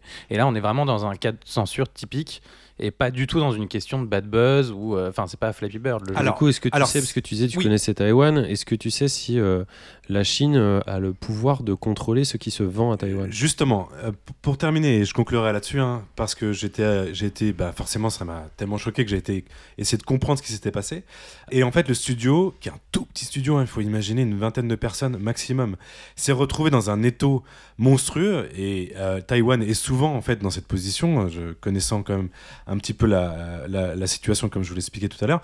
Il y a un politique taïwanais qui a quand même utilisé le jeu en disant qu'il y jouait et en critiquant euh, la Chine. Et en fait, c'est à partir de là, parce que euh, ça, ça s'était vraiment politisé aussi côté taïwanais, que il y a eu une décision. Alors évidemment, on ne saura jamais. Il y a une décision à un moment donné, bah, juste simplement de faire off sur le jeu parce que ça, ça prenait trop d'importance. On a compris. ouais. Et voilà. Ariane, tu veux rajouter quelque chose ou pas? Oui, en fait, euh, je me mets la peau des, des développeurs. Ils se sont pas dit à un moment donné que de mettre ce, ce petit mème dans le jeu allait leur attirer des problèmes. Alors moi je dirais que même l'ensemble, parce que pour la, alors, ce même là c'est quelque chose, mais tout ce qu'on voit sur cette télé pendant, pendant tout le jeu, c'est la caricature de ce qu'on peut imaginer de l'asservissement euh, du gouvernement chinois depuis 30-40 ans. Donc pour moi à la base c'était une critique du, du gouvernement Non, chinois. tu t'imagines dans GTA euh, 4 euh, avec une caricature de Trump et euh, le jeu qui est, qui est bâché euh, parce qu'il cat- caricaturerait Trump? Enfin, je veux dire, c'est, Je- c'est- évidemment, c'est. Je suis, en fait, je suis assez fier d'avoir d'avoir joué à ce jeu et d'en parler aujourd'hui dans ce podcast parce que pour moi, c'est la première fois que j'entends ça de un jeu qui disparaît du jour au lendemain et parce que d'habitude, il disparaît dans le pays d'origine où il y a un problème.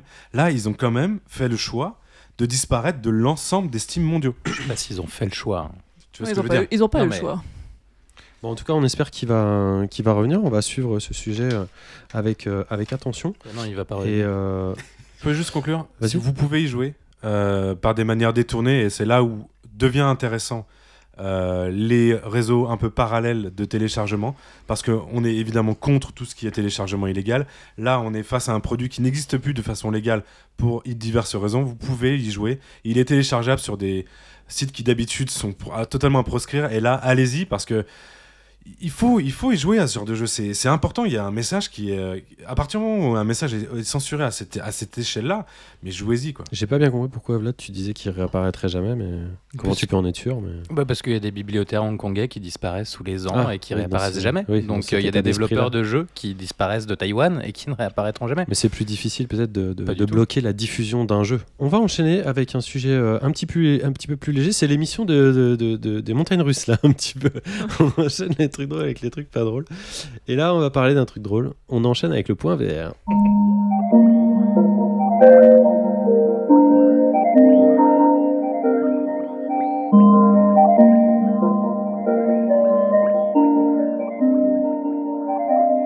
Alors, petit point VR ce mois-ci, comme d'habitude. euh, Merci François. Bien joué. De quoi je vous parlais C'est un petit peu mélangé, mais je vais vous parler d'abord de Facebook qui a créé des nouveaux euh, avatars. En fait, on a, on a vu des- un nouveau système d'avatar pour euh, le système de, de- de messagerie euh, dans la réalité euh, virtuelle en captation. euh, Alors, il faut que tu m'expliques pourquoi tu secoues Oui, la tête, Vladimir. Je ne comprends pas. On est dans un podcast, on est dans la radio. On est en train de parler la d'avatar tête, je ne sais Facebook, là c'est... Où est-ce qu'on est? On est en train de parler d'avatar Facebook. On est en train de parler d'avatar Facebook dans la VR, parce que tu n'es pas sans savoir que Facebook a racheté une petite marque du nom d'Oculus et qui travaille sur euh, la façon euh, de pouvoir dialoguer et communiquer euh, dans des casques VR. On a déjà parlé suffisamment de fois. Il faut reprendre le point VR D'avatar. Facebook, très bien. depuis le début. Ça devient super, euh, super naturel. En fait, c'est très très euh, flippant parce qu'ils sont capables de scanner euh, les visages d'un petit peu tout un chacun de façon assez, assez flippante en fait, assez, assez probante. On est encore sur, sur de, l'exploration expérimentale. Hein, c'est pas encore des choses qui vont arriver chez les gens, mais ils ont montré la technologie. Donc, si ça vous intéresse, vous irez voir notamment le lien qu'on mettra dans notre site www.lapléiade.fr. On a aussi appris que Stephen Hawking avait travaillé sur une expérience en réalité virtuelle dans les deux années qui ont, qui ont précédé sa mort. Il y a un studio anglais qui s'appelle Atlantic Productions euh, qui travaillait avec lui et qui a révélé cette, cette information-là. L'expérience, euh, en l'occurrence, sera euh, lancée, a priori, elle va continuer à être développée et elle sera lancée tout début 2020. Donc c'est super intéressant. Enfin, moi, c'est quelqu'un que, que j'admirais, j'imagine que vous aussi, qui nous a appris beaucoup sur les grains de sable, les planètes et le cosmos. Et donc je suis très curieux de, de, savoir ce que ça va donner. On a aussi appris que des employés de Microsoft euh, s'étaient opposés à un contrat de la marque qui prévoyait l'utilisation de l'HoloLens en fait euh, par l'armée américaine. Des employeurs qui, qui condamnaient cette, cette allegement, en fait, cette, cette relation en disant que... Oui, les employés. Les employés, pardon. J'ai dit quoi? Employeurs. Les employeurs, pardon. Les employés qui condamnaient cette relation en disant que ça, ça, ça bafouait en fait leur, leur, leur conviction et, et, ce pourquoi ils s'étaient lancés dans ce joli projet de monocle VR qu'est l'HoloLens. Ce à quoi euh, Microsoft a tout à fait répondu que euh, ils ont soigneusement examiné cette question et euh, qu'ils appréciaient toujours les commentaires des employés en leur offrant des, des nombreuses possibilités de se faire entendre. Mais que merde. mais que, comme ils l'avaient dit à l'époque, ils sont engagés à fournir cette technologie au département de la défense et qui continuerait d'être une entreprise citoyenne active face aux problèmes éthiques de politique publique liés à l'intelligence artificielle et à l'armée. Euh, sous-entendu, allez vous faire voir. On a appris aussi qu'un jour sans fin, euh, le super film euh, de Bill Murray euh, du jour de la marmotte, euh, où il revive toujours la même journée, va être adapté sous forme d'un jeu vidéo en réalité virtuelle. Alors c'est marrant parce que c'est, je crois que c'est la suite du film, mais en, réalité virtuelle. Donc vous allez pouvoir revivre le même jour et puis être, je suppose, une sorte de, puzzle game aventureux. Il faudra vous sortir de ça.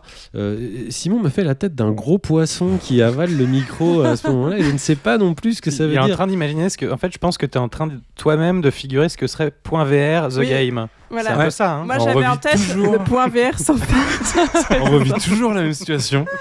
Est-ce que vous avez appris qu'il y avait un petit, un petit développeur euh, ce mois-ci qui avait annoncé son masque VR Allez, vas-y, du nom de ça Nintendo. te fait tellement plaisir, allez. Mais ça continue, ça continue le petit bout de chemin. Le, cul de loi?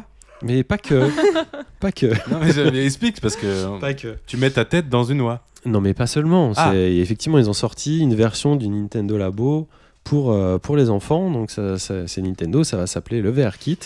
C'est quelque chose qui est destiné euh, pour les enfants. C'est un nouveau Toy-Con hein, euh, pour Nintendo Labo. Pourquoi que les assez, enfants Non, qui est destiné principalement aux enfants, parce que la taille est quand même faite, la taille du, du masque, c'est un petit peu comme un Google Cardboard, si tu veux. Tu vois, c'est, c'est quand même considéré comme quelque chose qui est plus pour les enfants et qui est, qui est pas en commune mesure avec un PSVR ou un, ou un Vive. T'as essayé? Évidemment.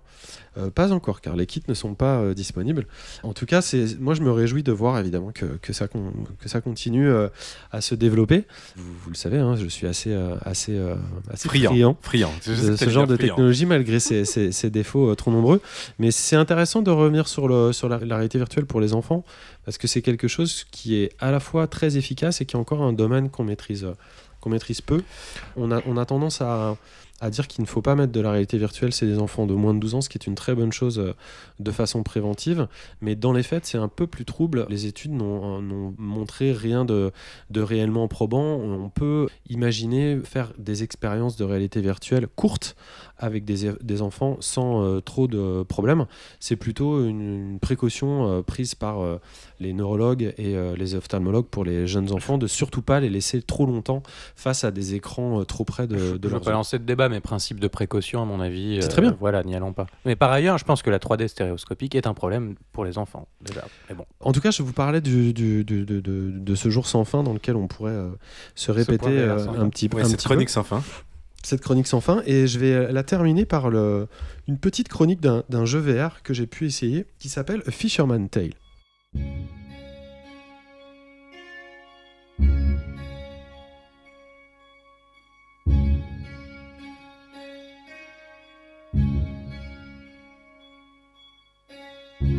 Un Fisherman Tale, on l'avait vu euh, à l'Indiecade, en fait, c'est un jeu qui est sorti le 22 janvier euh, de cette année sur PSVR et sur Steam euh, pour tout un tas de casques, Quiz Rift, Vive, etc.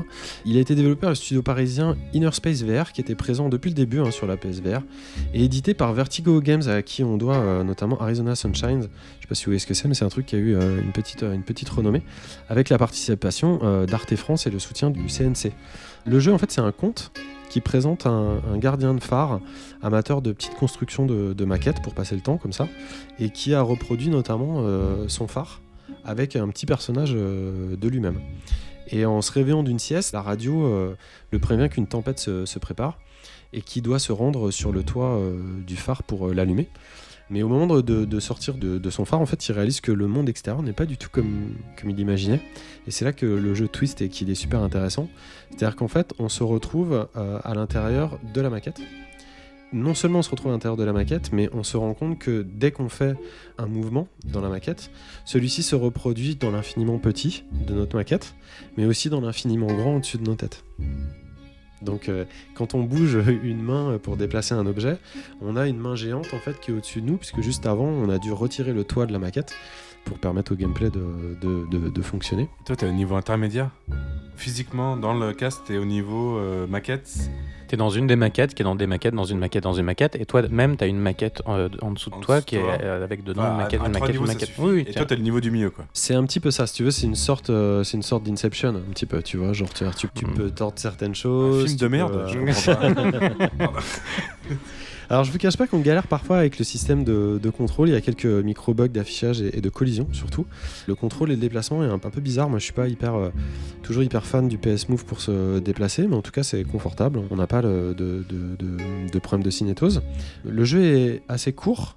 Euh, il dure à peu près deux heures sur quatre chapitres, mais euh, et il offre très peu de, rejouabilité. Je commençais par les, les, points négatifs parce que je voudrais vraiment finir sur en fait tout ce que j'ai aimé du jeu, c'est que justement ce sont les seuls points négatifs qu'on peut euh, peut pour moi euh, mettre sur ce jeu. C'est hyper intelligent. Euh, déjà la 3D, elle est simple, mais elle est très très propre. C'est hyper agréable. Il y a des voix en français qui sont très très bien faites, tout l'acting et tout est très chouette. Et surtout, il y a ce fameux système en fait qui est, qui est complètement dingue à vivre. C'est-à-dire qu'on ouvre vraiment la maquette et on se retrouve pris au piège entre plusieurs dimensions. Moi j'avais compté à peu près 7 ou 8.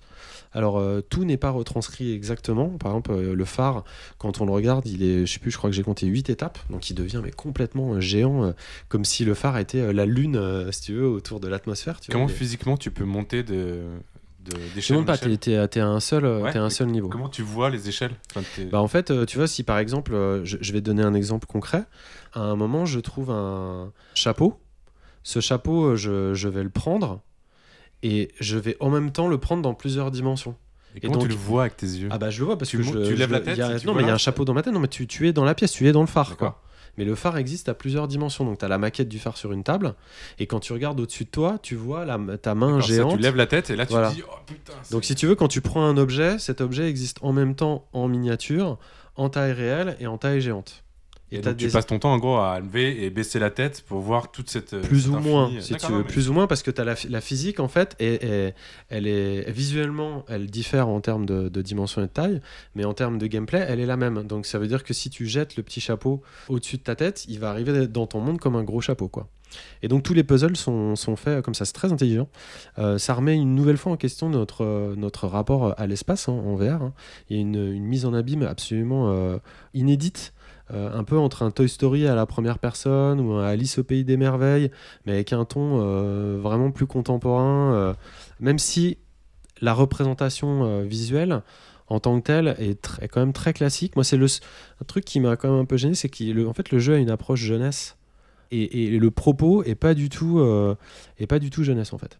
C'est assez, assez bizarre. Les puzzles fonctionnent hyper bien, mais j'avais vraiment l'impression d'être à Disneyland et, peut-être avec un système un peu compliqué pour des enfants, ça je sais pas. Mais du coup, j'aurais presque préféré qu'ils aillent au fond du principe et qu'ils s'excusent pas et qu'ils aillent vers un truc plus adulte. Euh, parce qu'il y a une espèce de couche un peu, je sais pas comment dire, un peu. Euh... J'ai envie de parler de Bioshock euh, au milieu. Non, mais un peu comme Edith Finch, tu vois, tu as ce hmm. côté-là, euh, rapport à la matière et tout, et en même temps, tu as un côté avec des petits animaux qui te parlent avec des petites voix, comme si tu étais dans un Disney. En fait, on a, on a presque envie d'autre chose.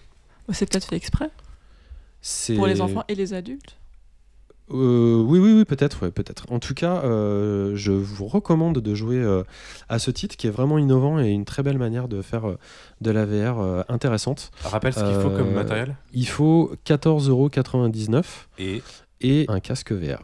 Qui... Peu importe lequel. Peu importe lequel. D'accord. Enfin, casque Rift, Vive, Windows Mixed Realities ou PSVR. Et un casque en, en, En bois, en carton. En carton Tu peux toujours essayer. Je, pense pas pas, sûr non. que ça Il y a marche. que des films en, en Mais carton. il, est, il est frustré quand il dit ça. On va enchaîner Pas- avec du coup, toi, pas sur, euh, Nintendo, euh, Labo, hein. Vladimir, Ça marche non, pas. non, ça Non, marche pas. Et tu vas nous parler d'un jeu qu'on avait aussi découvert à l'Indiecade euh, cette année, qui nous avait aussi beaucoup plu, et qui s'appelle Baba Is You.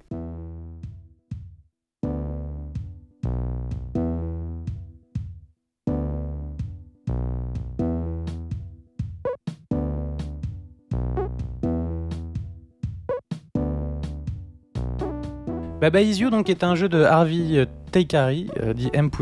C'est un jeu de puzzle grammatical dans lequel on, va être poussé à essayer de tordre les règles du jeu pour essayer de résoudre l'ensemble des énigmes, ou enfin chaque énigme.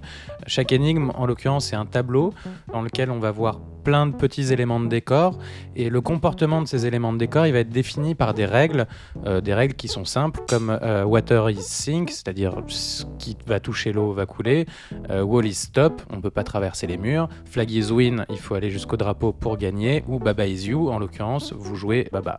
Ces règles sont inscrites dans le tableau de jeu lui-même, de la même manière qu'on peut essayer de pousser un certain nombre d'éléments, si les règles l'autorisent, par exemple rock is push, on peut pousser les rochers, vous pouvez euh, déplacer chacun de ces blocs de texte, donc rock est un bloc de texte, is est un bloc de texte, push est un bloc de texte. Euh, Vous pouvez déplacer ces éléments. Si vous en déplacez un, vous brisez la règle. Donc si vous faites, si vous enlevez le le stop de Wall is stop, vous pouvez à nouveau traverser les murs. Les murs ne sont plus bloquants. Et vous pouvez après les échanger avec d'autres règles. Par exemple, euh, si vous faites wall is push, vous pouvez tout à coup pousser euh, l'ensemble des murs. Avec donc une règle à toujours respecter, c'est que vous ne pouvez pas être personne. Donc vous ne pouvez pas briser votre règle. Baba is you. Si, you n'est plus personne, le jeu s'arrête. Par contre, vous pouvez remplacer Baba par n'importe quoi d'autre. Wall is you, tout à coup, vous devenez tous les murs de l'ensemble du niveau et vous pouvez les déplacer tous d'un coup. Ça, c'est les, les- bases du jeu. Le jeu va se dérouler de cette manière, c'est-à-dire que vous allez devoir essayer de tricher en permanence, de réécrire vous-même ce que vous avez le droit de faire, ce que vous pouvez faire pour progresser euh, dans un jeu qui est très complet, hein, parce qu'il y a une treizaine de mondes qui chacun sont composés de 10-15 niveaux, plus des niveaux cachés, des niveaux bonus, et au fur et à mesure vont s'ajouter des règles, c'est-à-dire que ce n'est plus simplement euh, wall stop, mais c'est euh, wall stop and quelque chose d'autre. Et puis, il y a des éléments qui vont pouvoir posséder eux-mêmes d'autres éléments. Quand ils disparaissent, faire apparaître un autre élément. Et ces règles vont s'enchaîner, devenir de plus en plus compliquées. Il y a de plus en plus d'éléments de décor qui vont s'ajouter.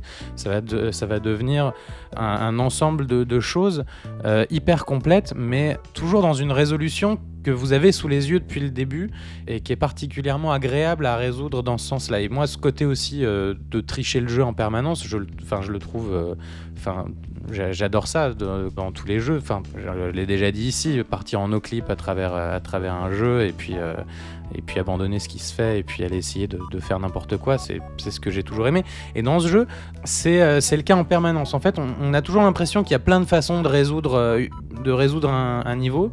Je pense pas que ce soit le cas en réalité. Je pense qu'en général, il y a plutôt une façon de le faire. Mais quand on le fait, on a toujours l'impression d'avoir, d'une façon, arnaqué un peu le jeu, quoi. D'avoir un peu fabriqué son propre truc, d'être parti dans, quelque chose et d'avoir euh, d'avoir dépassé ce qu'on nous autorisait à faire. Et c'est particulièrement agréable. En tout, probablement quelque chose comme 200 niveaux. Je ne l'ai pas du tout fini. hein. J'en suis euh, à un niveau assez humblement. Et puis, je suis pas non plus. euh, J'adore les jeux de puzzle, mais je suis pas du tout un ouf là-dedans. Ça me prend toujours beaucoup de temps. Mais la, progression est, euh, est vraiment agréable. La courbe, elle, est assez bien maîtrisée, ce qui fait que on se retrouve jamais avec un, écart de, de difficulté énorme. Et puis, le jeu est pas punitif du tout. C'est-à-dire que quand vous échouez, en fait, juste en appuyant sur Z, vous pouvez remonter d'une action. Vous pouvez comme ça remonter d'une action jusqu'à ce que vous voulez. C'est-à-dire, si vous vous plantez, vous n'êtes pas obligé de recommencer du début. Et de la même façon, dans le côté euh, plutôt euh, généreux, quand vous terminez un, niveau, euh, il vous donne accès à deux, trois niveaux. Et quand vous terminez un monde, il va vous donner accès à un monde, voire deux mondes. Donc en fait, quand vous êtes bloqué quelque part, vous avez toujours 4, 5 autres niveaux vous pouvez aller euh, essayer, de, essayer de trouver euh, quelque chose d'autre, parfois apprendre quelque chose d'autre qui va vous permettre de revenir et du coup de vous permettre une, une progression comme ça un peu, euh, un peu constante et puis toujours agréable.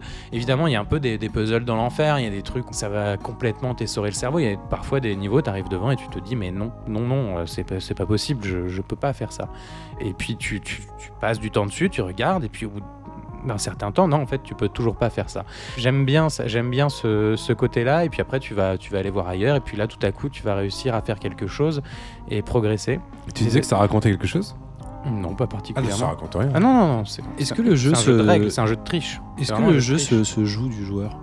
Est-ce que euh, il y a que un système euh, de programmation, etc. Ou est-ce que c'est accompagné de- d'humour ou de poésie ça? L'humour est un, un humour. euh, euh, J'ai le mot. De programmeur. non. Euh, c'est un humour de, de circonstance en fait.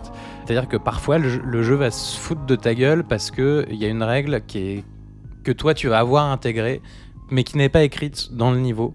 Donc en fait, par exemple, tu as un niveau traversé par un fleuve de lave, le drapeau est de l'autre côté. Et en fait, tu vas pas essayer de traverser le fleuve de lave parce que c'est un fleuve de lave. Mais en fait, nulle part il y a écrit lava is defeat.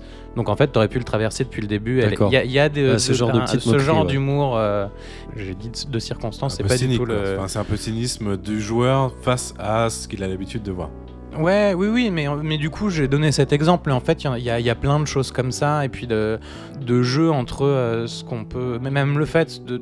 Tu peux faire tout à coup, il y a des, des crânes un peu qui sont toujours associés à la défaite. Et puis en fait, tu peux en inverser les règles et en faire que, que tout à coup, c'est la victoire grâce à eux. Et il y a beaucoup de choses qui se jouent là-dessus aussi, sur des représentations qu'on peut avoir traditionnellement d'un certain nombre d'éléments, d'un certain nombre de choses. Et, euh, et où euh, le développeur euh, s'a- s'amuse avec ça. Ariane? Je suis en train de voir le jeu, donc c'est euh, très mignon, c'est très simple. Est-ce que tu penses que ce jeu pourrait servir aux parents pour euh, initier leurs enfants aux bases du code pour créer des jeux vidéo. Parce que c'est une, une matière qui va rentrer en fait à l'école, je crois que c'était depuis 2018, où le code va devenir euh, obligatoire en fait euh, au collège. Et euh, c'est typiquement le genre de jeu qui pourrait euh, apprendre les bases en fait du. Après, quand du tu dis aux parents, je pense que ça servira aux enfants Non, pour, pour obtenir une ça. logique de code. Ça servira aux enfants à apprendre à leurs parents à coder, peut-être. Oui. Euh, non, je j'irai pas jusqu'à coder, mais oui, oui. Après, il y a un- une question de logique comme ça. Je sais pas. Je j'irai pas jusque là. Des jeux qui ont des logiques de programmation, il y en a eu quand même euh, un paquet. hein, Ouais. déjà. En tout cas, j'en ai, je- j'en ai aucune idée. Je, je sais pas me prononcer. Je suis pas programmeur. Je sais pas dire si ça a le- la moindre utilité de- dans la programmation. Moi, j'avais une question. Est-ce que c'est le genre de jeu qui te pousse à t'interroger sur tout ce qui t'entoure Ou euh, ça te conditionne tellement qu'à la fin, tu as envie de euh, pousser les murs, de t'interroger sur est-ce que, euh, est-ce que Vlad is euh, wall? Est-ce que Vlad is Non, water? alors, C'est que- un jeu qui, Ouais. qui pousse à. c'est pour ça que j'ai commencé par dire que c'était Mm. un puzzle grammatical. C'est un jeu qui te pousse à changer complètement ta façon de t'exprimer à un moment donné où tu te fais effectivement à faire des phrases en, en- en trois, en trois mots avec juste un verbe non conjugué au milieu. Effectivement, mais pas à voir autour. Mais par contre, à parler différemment et, euh, et à imaginer un peu peut-être les règles différemment. Mais pas, te- pas à voir le monde différemment. Par ça exemple. te réconcilie avec la puissance des mots Euh, la puissance, je sais pas, mais avec en tout cas la sobriété euh, d'un d'un langage efficace. Ouais, c'est ça. C'est assez sommaire. C'est assez- Ouais. c'est- Moi, synthétique. synthétique. ouais. Et, et ce qui est extrêmement compliqué, c'est que c'est c'est impossible à traduire. Tu peux pas traduire ce jeu en français parce que tout est. euh, Non, je pense que la localisation, elle est impossible. En Elle est plus, c'est des, impossible. im- c'est des images, donc Ouais. même. euh, c'est par dingue rapport- de se dire, bah, en fait, comme tout est mots, voilà un, un jeu qui est qui sera jamais traduit. Qui sera- oui. donc si tu ne parles pas anglais, tu ne peux pas jouer du tout. Si, parce que c'est quand même- euh, Ah, non, non, non, c'est- c'est- non, non, en fait, t'as raison. Non, parce qu'au début, et, au début, il y a des mots faciles, et en fait, plus, plus tu progresses, plus les éléments de décor euh, peuvent être aussi Melt, variés. Melt, D'accord. Melt, M-E-L-T. ça devient compliqué. Voilà, Leaf, dis- euh, sur le feuillage, ça devient. Il y a des choses feuille, qui deviennent on peut Pas compliquées. juste mettre feuille. euh, Bah, en fait, ouais, sauf que du coup, c'est des images, c'est pas des, c'est pas de la, de la police, et du coup, je vous renvoie à l'interview de Lucas Pop par rapport aux questions de localisation sur ce qui est du, des, des JPEG ou de, ou de l'image. Ça devient un enfer en fait quand c'est pas du, du texte et de la police d'écriture. Faut, faut juste rappeler que le, le- le développeur a retiré une partie du jeu parce que c'était trop difficile. Euh, une centaine de niveaux parce Ouais, que c'était, trop difficile. Peut-être pour Baba is you come back. Ou... Euh, ouais, Baba is come back. Baba is back. Baba is back. Baba is back. Et je crois qu'il y a un éditeur de niveau aussi euh, qui est en train d'arriver, qui devait arriver avec la sortie du jeu, mais finalement, je pense qu'il a préféré sortir le jeu fini tel qu'il est, euh, bien fini. hein. Franchement, on ne peut pas le prendre le jeu à défaut. Il est euh, en, tout point, euh, en tout point réussi. Moi, je trouve les. je sais que Simon, avant, avant qu'on fasse cette émission, on me disait Ouais, les couleurs sont fadas. voilà. Moi, je trouve ça plutôt reposant, justement, de pas être dans, dans un truc hyper acidulé, hyper. qui clignote, qui te fait un peu fondre le cerveau. Je disais juste Game is moche, mais. non, mais et Non, de mon point de vue. Ga- Game is fad. dit, Game is. Ah non, Ah. t'as dit Game is moche aussi. Game is moche. Non, je, je me- pense. je mets- enfin, moi, je le trouve très mignon. Je trouve ce petit personnage de Baba, euh, ce petit quadrupède, euh, tout à fait sympatoche aussi. Euh, les musiques sont plutôt, sont plutôt chouettes. Voilà, elles sont parfois un peu répétitives, mais, mais elles sont, elles sont chouettes. Enfin, en tout cas, c'est un jeu vraiment très réussi. Le- le- la partie puzzle est très, très, très bien faite. Euh, pour le coup, pour les amateurs de puzzle, allez-y. Je précise, il redonne 10% de l'ensemble de ses bénéfices de développeurs à des euh, œuvres de charité. Ce qui est quand même plutôt Euh, pas mal. Voilà. Et que le développeur de Baba était quand même assez baba de ce qu'on a vu. aussi, Ouais, un ouais, ouais. Il est très sympa. euh, Très Enfin, sympa. il est très accessible. Et ben ruez-vous sur ce Baba Is You. Tu répètes, c'est sur toutes les plateformes à peu près, c'est ça Xbox One X surtout. Euh, Avec des teraflops. Tu me mets un doute sur le fait que ce soit. Si, c'est Sur sur, console aussi. Hein. Ah bah c'est toi, c'est ta news. Hein, je sais Bah, pas, tu me vérifier. fous un doute. En tout cas, euh, vous vérifierez pour Vlad parce qu'il a fait euh, son boulot à moitié manifestement. Bah, Et- c'est- sur les enchaîner. ordinateurs, ça c'est certain. Et on va enchaîner avec. Bah, c'est à moi, oui, mon, mon- mon petit jeu. Je voulais revenir sur un, un- un jeu avec une petite souris qui s'appelle Ghost of a Tale.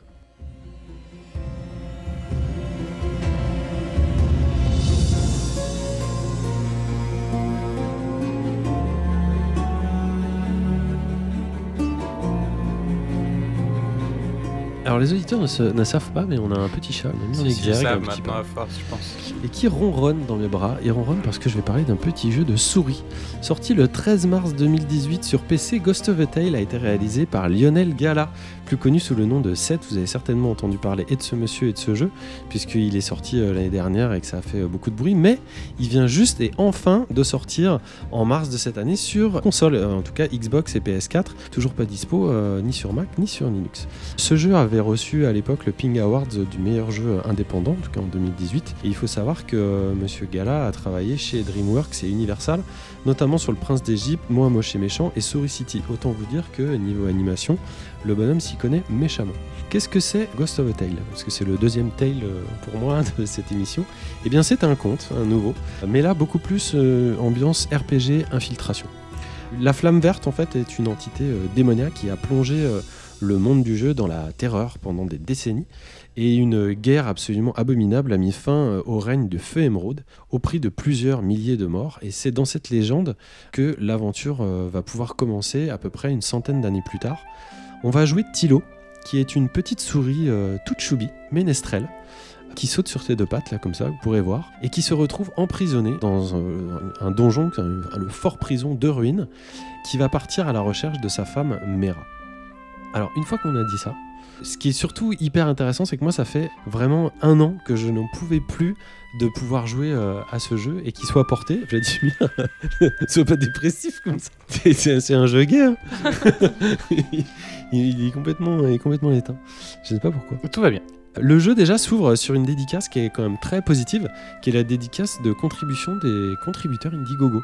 Ça a l'air tout con comme ça, mais moi je trouvais que c'était, plutôt sympa, c'est assez rare de, voir ça. Et euh, ça place directement l'équipe de développement derrière, euh, les fans en fait qui ont, supporté le, développement du jeu, qui a duré quand même, euh, qui a duré quand même 5 ans. Donc euh, je crois que le jeu la première fois il a été montré un truc genre euh, 2011 ou 2012. hein. Ça, ça commence à, ça commence à dater. hein.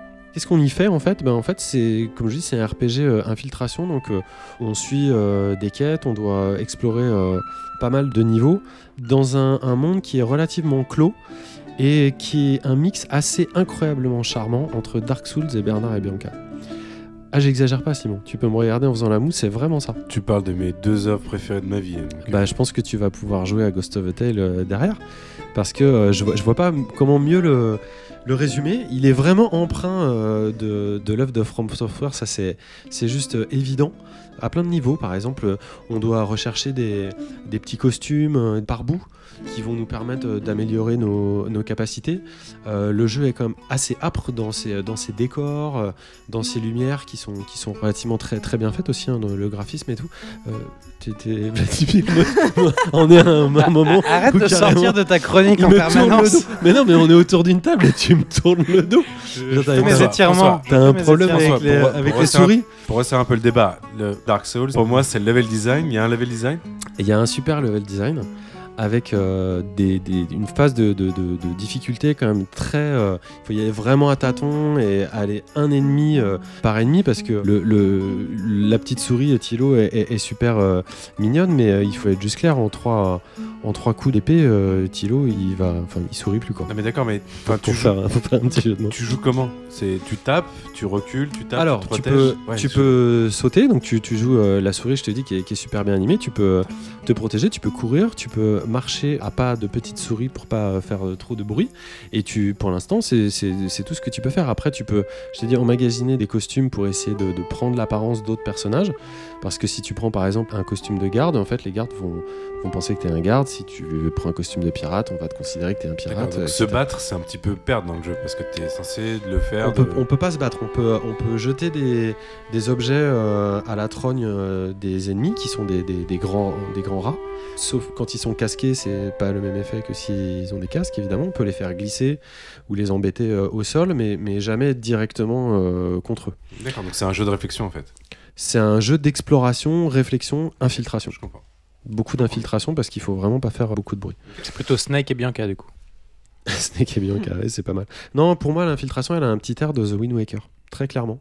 Dans ses mécaniques, les, patterns de déplacement des ennemis, alors, je sais pas si vous vous rappelez de Wind Waker, comment c'était dans les phases euh, avec les pirates, mais bon, c'est vraiment des choses assez répétitives et, assez punitives aussi à partir du moment où on, est vu.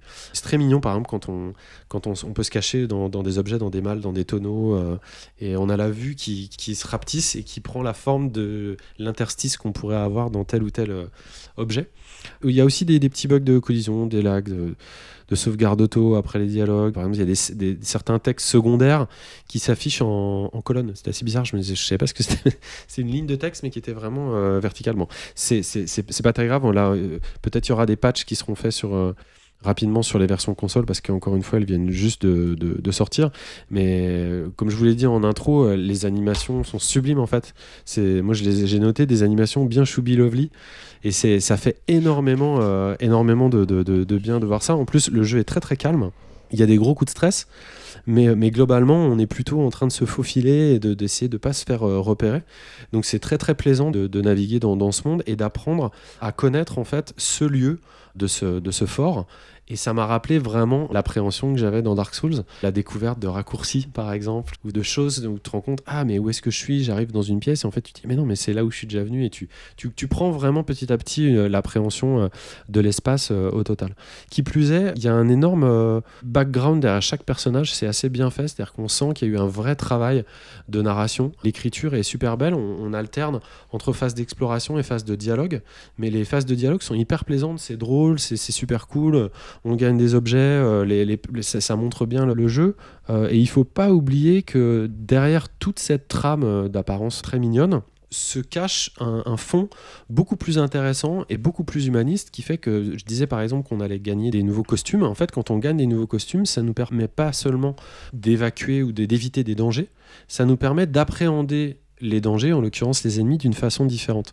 Je m'explique, on est entouré constamment de rats euh, qui sont contre les souris et leur travail c'est euh, d'empêcher des souris de s'évader d'une prison. Mais une fois qu'on a le costume de rat, en fait, on peut dialoguer avec les rats et on se rend compte que les rats eux-mêmes sont dans une situation euh, pas vraiment confortable et un peu dans la merde et pas très contents d'être là non plus. Et du coup, ça, ça permet de donner un degré de lecture du jeu complètement différent sur la discrimination en fait qu'on pourrait avoir soit entre races animalières, mais évidemment ça fait référence à des, à des À Ratatouille. Non, mais à des, à des, à des races bah, humaines ou à, des, ou à des, des, couches sociales ou des trucs comme ça. Et c'est vraiment malin d'avoir amené euh, cette, cette, petite surcouche de jeu comme ça. Euh, ça rend le jeu euh, encore, plus, encore plus attachant. En tout cas, essayez ça. Et moi, je réitère à ceux qui l'ont raté sur, sur PC de, de, de l'essayer sur, sur console. Le, le, seul petit bémol, c'est une moitié de bémol, c'est que le jeu quand même a, des atours de, jeu un peu d'une autre époque. On sent qu'il a été imaginé il y a de ça quand même euh, plus de 5 ans.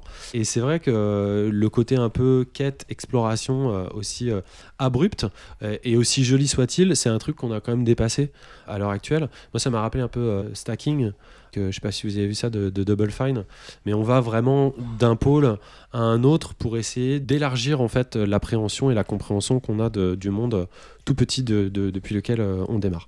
C'est super bien, euh, ça serait hyper choupi sur Switch, d'autant plus, euh, d'autant plus sur un écran un peu, un peu miniaturisé. Je pense que ça gagnerait en finesse parce que c'est évidemment les consoles, les versions consoles sont moins jolies que, la version pas de VR non plus, sont moins jolies que la version PC. Il n'y a pas de cinématique, c'est un peu rêche bon voilà, ça reste le jeu d'une toute petite euh, équipe, mais qui vous révélera énormément de surprises scénaristiques jusqu'au dénouement final. Donc euh, un seul mot, vite, une suite. On va enchaîner parce que je sens que vous avez été passionné par mes, petites souris avec notre dernier jeu. On va repasser à des choses beaucoup plus sensibles de type, euh, de type gros mec baraqué dans des, dans méta-armures. Peut-être qu'il y a des filles aussi, ça tu vas nous le dire. Ariane, tu vas nous parler d'Anthem.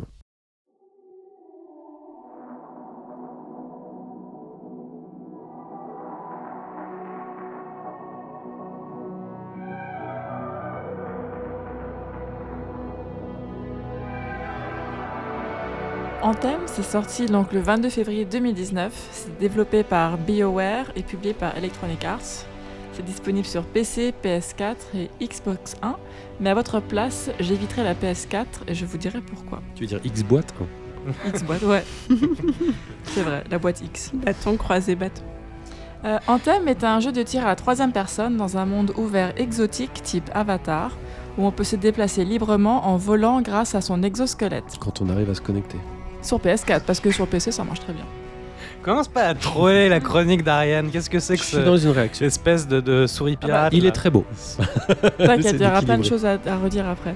Donc, sur une planète inconnue, on incarne un freelancer. C'est un aventurier équipé de cet exosquelette appelé Javelin pour défendre les humains des dangers extérieurs.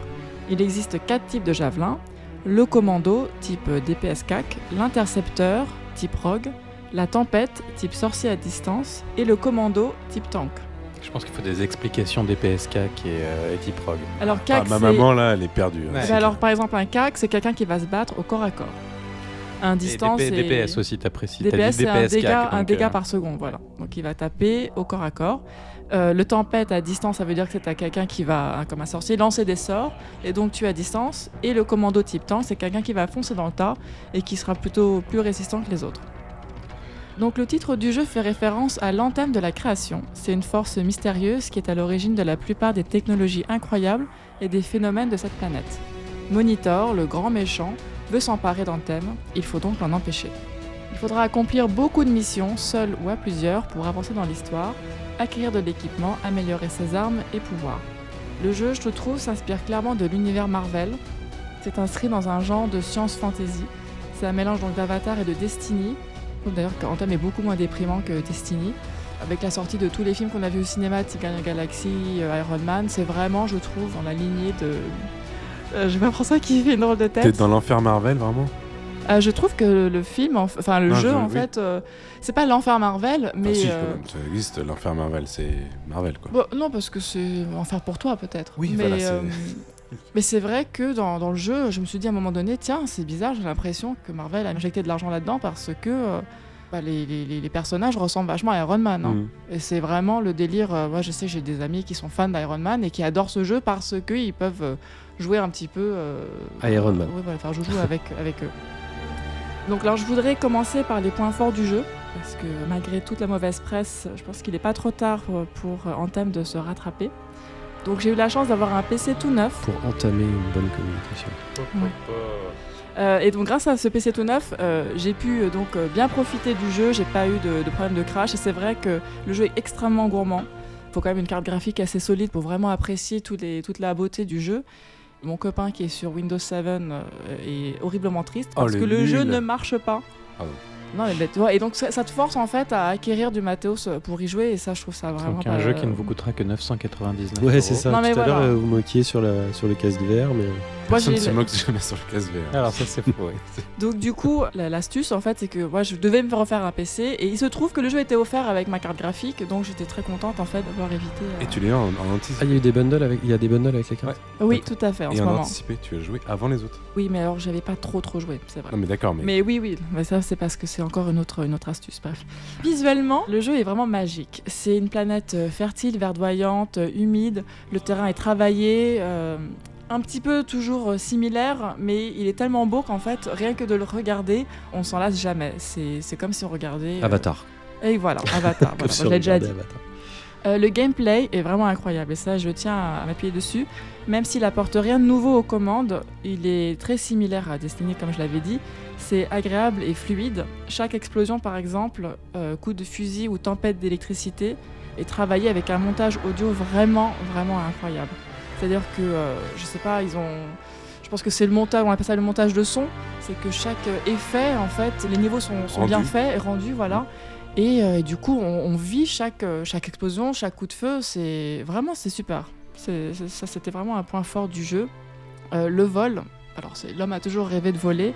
Et j'ai déjà volé dans d'autres jeux comme World of Warcraft, mais dans Anthem, il y a quelque chose de vraiment féerique, proche du rêve. Donc déjà, le, paysage est très beau. Mais il y a une espèce de propulsion, de fluidité, et puis une musique assez légère, et là on se balade comme ça. C'est la contemplation. super. Tu genre tu regardes les fleurs et tout aussi. Non, alors, comme, pas du- euh, Red, alors, euh, bah, comme François. De Euh, haut, de haut, tu peux regarder les fleurs. Tu, euh, tu peux vraiment faire une partie en, en volant et en faisant Ah ben, rien d'autre que voler? Je vais dans le monde ouvert, Ah, donc ça, je fais pas de ça. mission. En fait, il faut se rafraîchir de temps en temps pour pas avoir de la surchauffe. Donc, dès que tu passes sous une cascade, t'as l'eau qui t'éclabousse, tu te refroidis et hop, tu génial. repars. Tu peux C'est ça, en fait, accélérer, tu, peux, tu peux descendre. Attends, en VR, ce serait incroyable. Ça me rappelle mon simulateur de licorne. Non, mais c'est un peu un Skyrim de volant du coup. Ouais, un petit Ouais, peu. c'est trop peu. cool. Enfin, ça, c'est vraiment l'aspect du jeu qui est. euh, ouais, ouais, j'ai bah, passé, euh, je me souviens, euh, un bon quart d'heure juste à euh, tourner autour euh, d'une montagne parce que je. Ça, c'est dans le solo, hein. Ça, Bon, oui, d'accord. ça, c'est dans le monde ouvert. quand Bah, t'es tu peux le faire à seul, plusieurs, mais t'es un peu oui, seul. voilà. Quoi. Enfin, Mais- les autres, ils font autre chose et puis toi, t'es en train de. Oui, bah, c'est ça, quand je dis le solo, c'est une Un peu manière de parler. hein. Un peu comme François Voilà, dans un peu Apex. comme François dans où il disparaît Non, et tu le rigoles. retrouves, tu le retrouves sous la cascade en se En fait, là, il, a- il a, il a cru que c'était bon de se laver. Il a, il a vu une cascade, il s'est dit, je vais me laver. Non mais Voilà. tu rigoles, mais dans certaines missions, en fait, on joue à 4, tu, tu pars avec des gens random, je les voyais taper les monstres et faire les objectifs, moi j'étais sur un rocher, euh, en fait tu, tu peux te léviter au-dessus des rochers et tu regardais de haut, euh, tes copains travaillaient pour toi, et toi tu les regardes et tu t'admires. Chef chantier, bah c'est exactement ce que Non mais tu euh, rigoles, mais je pense que les éditeurs sous-estiment euh, ce pouvoir euh, de captation euh, sur l'exploration euh, immersive et, et calme et peaceful, quoi, tu vois, qu'on peut faire. A C'est bien, c'est bien de se fraguer, mais il n'y a pas que le frag dans la vie, je suis désolé. Thibaut a pas eu la chance de jouer avec toi, mais c'est vraiment extraordinaire de te voir en train de. Non mais pourquoi on n'imaginerait pas on parle de Au Au ma lieu chronique. d'imaginer un Battle Royale, on imaginerait un Love Royale. Tu vois, tu fais une map gé- géante avec d- une- deux avatars euh, perdus dans la map qui doivent chercher des fleurs et se retrouver pour s'embrasser. L'île serait de la absolument tentation. Mais Pourquoi pas? Bon bref, je voulais aussi dire que la musique est très jolie. C'est un mélange de sons futuristes et de mélodies instrumentales. Pour ceux qui ont vu Prometheus ou Covenant, euh, c'est un peu le même genre de OST. C'est des bruits justement un petit peu bizarres, euh, comme des cris de, de baleines euh, robotiques euh, mélangés avec... euh, C'est de l'ambiance petites- plutôt. Ouais voilà, mais c'est un peu rythmé, c'est vraiment d'ailleurs... C'est du drone. Voilà. Alors un truc qui m'a beaucoup plu, c'est la customisation. Donc c'est un peu girly, mais moi j'aime beaucoup ça et c'est important de pouvoir personnaliser mon héros. Non mais c'est génial, je pense que ton approche girly d'Anthem fera date. En fait, euh, les robots sont tous un peu similaires, c'est un peu, un peu dommage. Et donc, ils se démarquent par euh, le goût de chacun. Donc, à la base, quand le jeu euh, démarre, tu choisis ton humain, donc homme, femme, tu choisis la voix, tu as quelques visages, mais ça reste euh, hyper rigide et limité. Et puis bon, après tout, on s'en fout parce qu'on ne voit jamais son humain. Oui, tu ressembles à Iron Man de toute façon. Voilà, non mais tu vois jamais ta tête. D'accord. Et après, tu peux coloriser ton exosquelette. Oui, j'allais dire, ce qui est important, c'est ça. Voilà, et alors là, c'est génial parce que tu peux créer tes couleurs, créer tes matières. Tu Je pense qu'il devrait même faire des concours de beauté comme dans World of Warcraft pour voir quel est le plus bel exosquelette parce que c'est quand même. Euh, moi, j'adore ça. Je vais passer des heures. J'espère qu'ils vont écouter parce que le jeu se vautre tellement qu'elle leur donne des bonnes pistes pour, euh, pour redresser la barre. Pour comprendre, ah, c'est Metroid, hein. C'est-à-dire qu'à l'intérieur, tu as une femme magnifique, et en fait, tu vois que le, toujours l'exosquelette. Tu vois toujours l'exosquelette, sauf quand tu es en ville. T'imagines. Ah, ah oui, des ah moments non, mais où attends, ah, oui, oui, attends, attends, attends. Maintenant, je vais arriver aux déceptions. Donc par contre, le problème, c'est qu'on ressent vraiment un manque de contenu au bout de quelques heures de jeu. C'est-à-dire qu'on enchaîne les missions, après on se retrouve dans le souk, qui est une base de repos, et après on repart en mission, et après le souk et la mission, et le souk et la mission, c'est un peu toujours la même chose. Mm. Et le souk, je sais pas pourquoi, on passe en mode FPS et on marche hyper lentement. Du coup, on est en train de se mouvoir dans une espèce de, d'endroit qui est tout petit, donc c'est pas très grand. Alors qu'on n'a plus d'armure. On n'a plus d'armure. Ouais, c'est complètement débile, quoi. Ouais, voilà, ça je comprends pas. Tu et la tête des autres. Il faut. Maintenant, parce que tu es toute seule dans ton souk, c'est ça que je comprends pas non plus. C'est, même pas comme si dans Destiny on pouvait voir ses copains et tous admirer. Non, tu es toute seule dans ton souk bah, t'as des PNJ en fait. Ah, bah, chacun dans son ah, souk. vraiment, genre tous les, tout le monde est dans, est dans son souk à soi. C'est ça. Donc tu commences à discuter avec les zones PNJ qui te racontent leur vie, c'est un peu ennuyeux. Et moi, je trouve ça bizarre qu'on soit pas en TPS et qu'on pu, qu'on puisse voir ses copains et discuter et voir d'autres humains. Enfin, bon. il y a un endroit où on peut se retrouver tous ensemble. C'est un garage vide, quasi vide. Et en fait, on est dans un garage et on sautille ensemble. Et j'ai pas compris non plus l'intérêt de cet endroit. Donc tu vois le skin des autres sans armure? Est-ce que tu Ah non, avec des armures. Ah, non, mais tu vois pas d'autres humains. Mon autre euh, problème, et pour moi c'est très important, c'est qu'il n'y a pas de relation amoureuse dans Anthem. Par exemple, dans Star Wars Old Republic, ce que j'ai adoré, c'est pouvoir tisser des liens avec les PNJ, pouvoir influencer la relation qu'on a ensemble, tomber amoureux, créer des influences sur le scénario, et du coup, chaque euh, expérience était assez originale. Et dans ce jeu, bah, il n'y a rien. Donc, que tu parles avec des PNJ, que tu sois sympa ou pas sympa, ça change rien. Ça fait un peu une petite répute, mais Enfin, franchement, je trouve qu'il n'y a pas d'enjeu. Euh. Là, tu t'es cru dans un autre titre de BioWare, en fait. C'est surtout ça, quoi. Tu as cru que c'était l'ancien temps. Euh. Bah, moi, je pensais que c'était un peu comme dans Star Wars Old Republic, tu vois, où ils auraient pu conserver ça, parce qu'il y a des histoires de, de réputation, etc., et de, et de fidélisation. je trouve ça bien que tu puisses pas forcément avoir une relation amoureuse avec d'autres personnages. Après, c'est dommage que la, la mécanique de, de, réputation et de et d'amitié euh, soit pas plus poussée que ça, visiblement. Mais en tout cas, après, que ce soit une relation amoureuse. Ah, moi, j'aimais bien ça. C'est mon côté Et donc, au final, euh, dans le dialogue, euh, j'appuyais, euh, je spammais ma touche pour passer le dialogue parce que du coup, je me disais, bon, bah, de toute façon, ça sert à rien. Donc, ça, c'était un peu pour moi un mauvais signe quand le dialogue est plus très intéressant très vite sur les, sur les énormes euh, controverses qu'il y a eu sur le jeu et je vais vite les passer. Parce que le jeu est archi buggé, non c'est ça? Voilà, alors il y a eu des soucis techniques, des crashs systématiques sur, euh, du jeu sur le PS4 à tel point que la console s'est toute seule. Et hmm. Sony a d'ailleurs proposé un remboursement du jeu, donc euh, allez-y hein, si vous l'avez acheté et que vous n'aimez pas. Ou si vous voulez une nouvelle console. Et qu'elle ne se, rallumait pas en plus, c'est ça Oui, voilà, non, mais on, se demandait, certains ne voulaient plus rallumer tellement ils avaient peur que ça ait brûlé des composants dans leur, dans leur console quand même. Il y a eu des soucis éthiques, comme un scandale entre guillemets avec un YouTuber qui aurait été payé par EA Games pour faire une vidéo, mais qui était tellement négatif que EA Games voulait qu'il retire cette vidéo. Euh, il y a eu des soucis de gameplay où les joueurs se sont rendus compte que les petits fusils niveau 2 étaient plus forts que les fusils épiques. Euh, ou alors qu'il y avait des failles dans l'équipement de personnages, euh, plein de façons de tricher en fait pour améliorer le DPS, donc le dégât par seconde du perso. Il n'y a pas eu un souci éditorial aussi? Le fait que chez le même éditeur, Apex Legends sortent euh, un mois après et lui mettent euh, quatre couteaux dans le dos. Ça, ça aussi, c'était pas très intelligent, ça c'est sûr. éditorialement, c'est quand même dingue. moi, Apex, en thème, c'était vraiment un jeu que j'avais envie d'aimer et qui a été condamné euh, du jour au lendemain, malgré toute sa beauté, juste par la sortie d'Apex. Non, c'est quand même deux sujets assez, assez différents, je trouve. C'est pas la même population de joueurs, je trouve. Non, je pense aussi. Apex est sorti avant, en l'occurrence qu'Anthem. Et je pense surtout que Apex, quand Anthem est sorti, il y a eu 20 millions de téléchargements d'Apex au moment où Anthem est sorti. Et en fait, il y a en gros 20 millions de gens qui ont installé Origin sur leur PC, ce qu'ils n'avaient jamais fait de leur vie parce qu'ils n'avaient aucune raison d'installer Origin sur leur PC, et qui se sont retrouvés avec des gros pop-up, jouer à Anthem, jouer à Anthem, jouer à Anthem. Et je pense qu'ils ont plutôt orienté ça comme ça. C'est-à-dire qu'ils se sont servis d'Apex pour que les gens jouent à Anthem dans la foulée. Bah, Après, ce que je trouve dommage, par exemple, c'est qu'il y a eu tellement de, de bashing sur le jeu qu'il y a même eu, euh, par exemple, une, une- un appel à la grève entre le 11 et 15 mars, où il y a eu plus de 12 000 signatures de joueurs qui ont refusé de jouer au jeu parce qu'ils en avaient marre de tous les problèmes, des loots qui tombaient jamais. euh. je sais pas si le mauvais buzz est vraiment à, à l'origine. Je pense que vraiment sur cette histoire, il faut pas s'intéresser à, trop à Electronic Arts, mais plus à BioWare. Parce que BioWare a vraiment un, passif euh, qui est passionnant pour euh, beaucoup de joueurs. hein, on a tous joué à des jeux de BioWare. Et en l'occurrence, euh, je pense qu'ils ils sont un peu. C'est un peu la première fois qu'ils font ce genre de jeu. Et c'est des jeux à système, c'est des jeux un peu sur la durée où ils proposent un système de jeu qu'ils vont améliorer.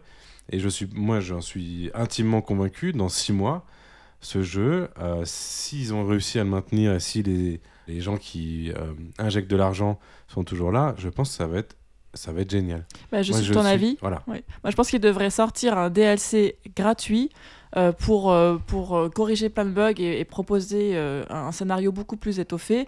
Et, euh, et là, le jeu pourra enfin vraiment avoir un vrai démarrage. Pour moi, c'est une sortie vraiment trop. euh, Et du coup, on tôt. est sur un problème d'Electronic Arts, qui est la sale habitude de Oui. sortir des jeux pas Ah non, finis. mais oui, voilà, ça c'est la faute. euh, Je pense que c'est ça. Contrairement, et là, on peut faire le, le Ah, lien Apex, vers Apex, qui est fini. fini, mais surfini, qui est vraiment un jeu parfait à la sortie.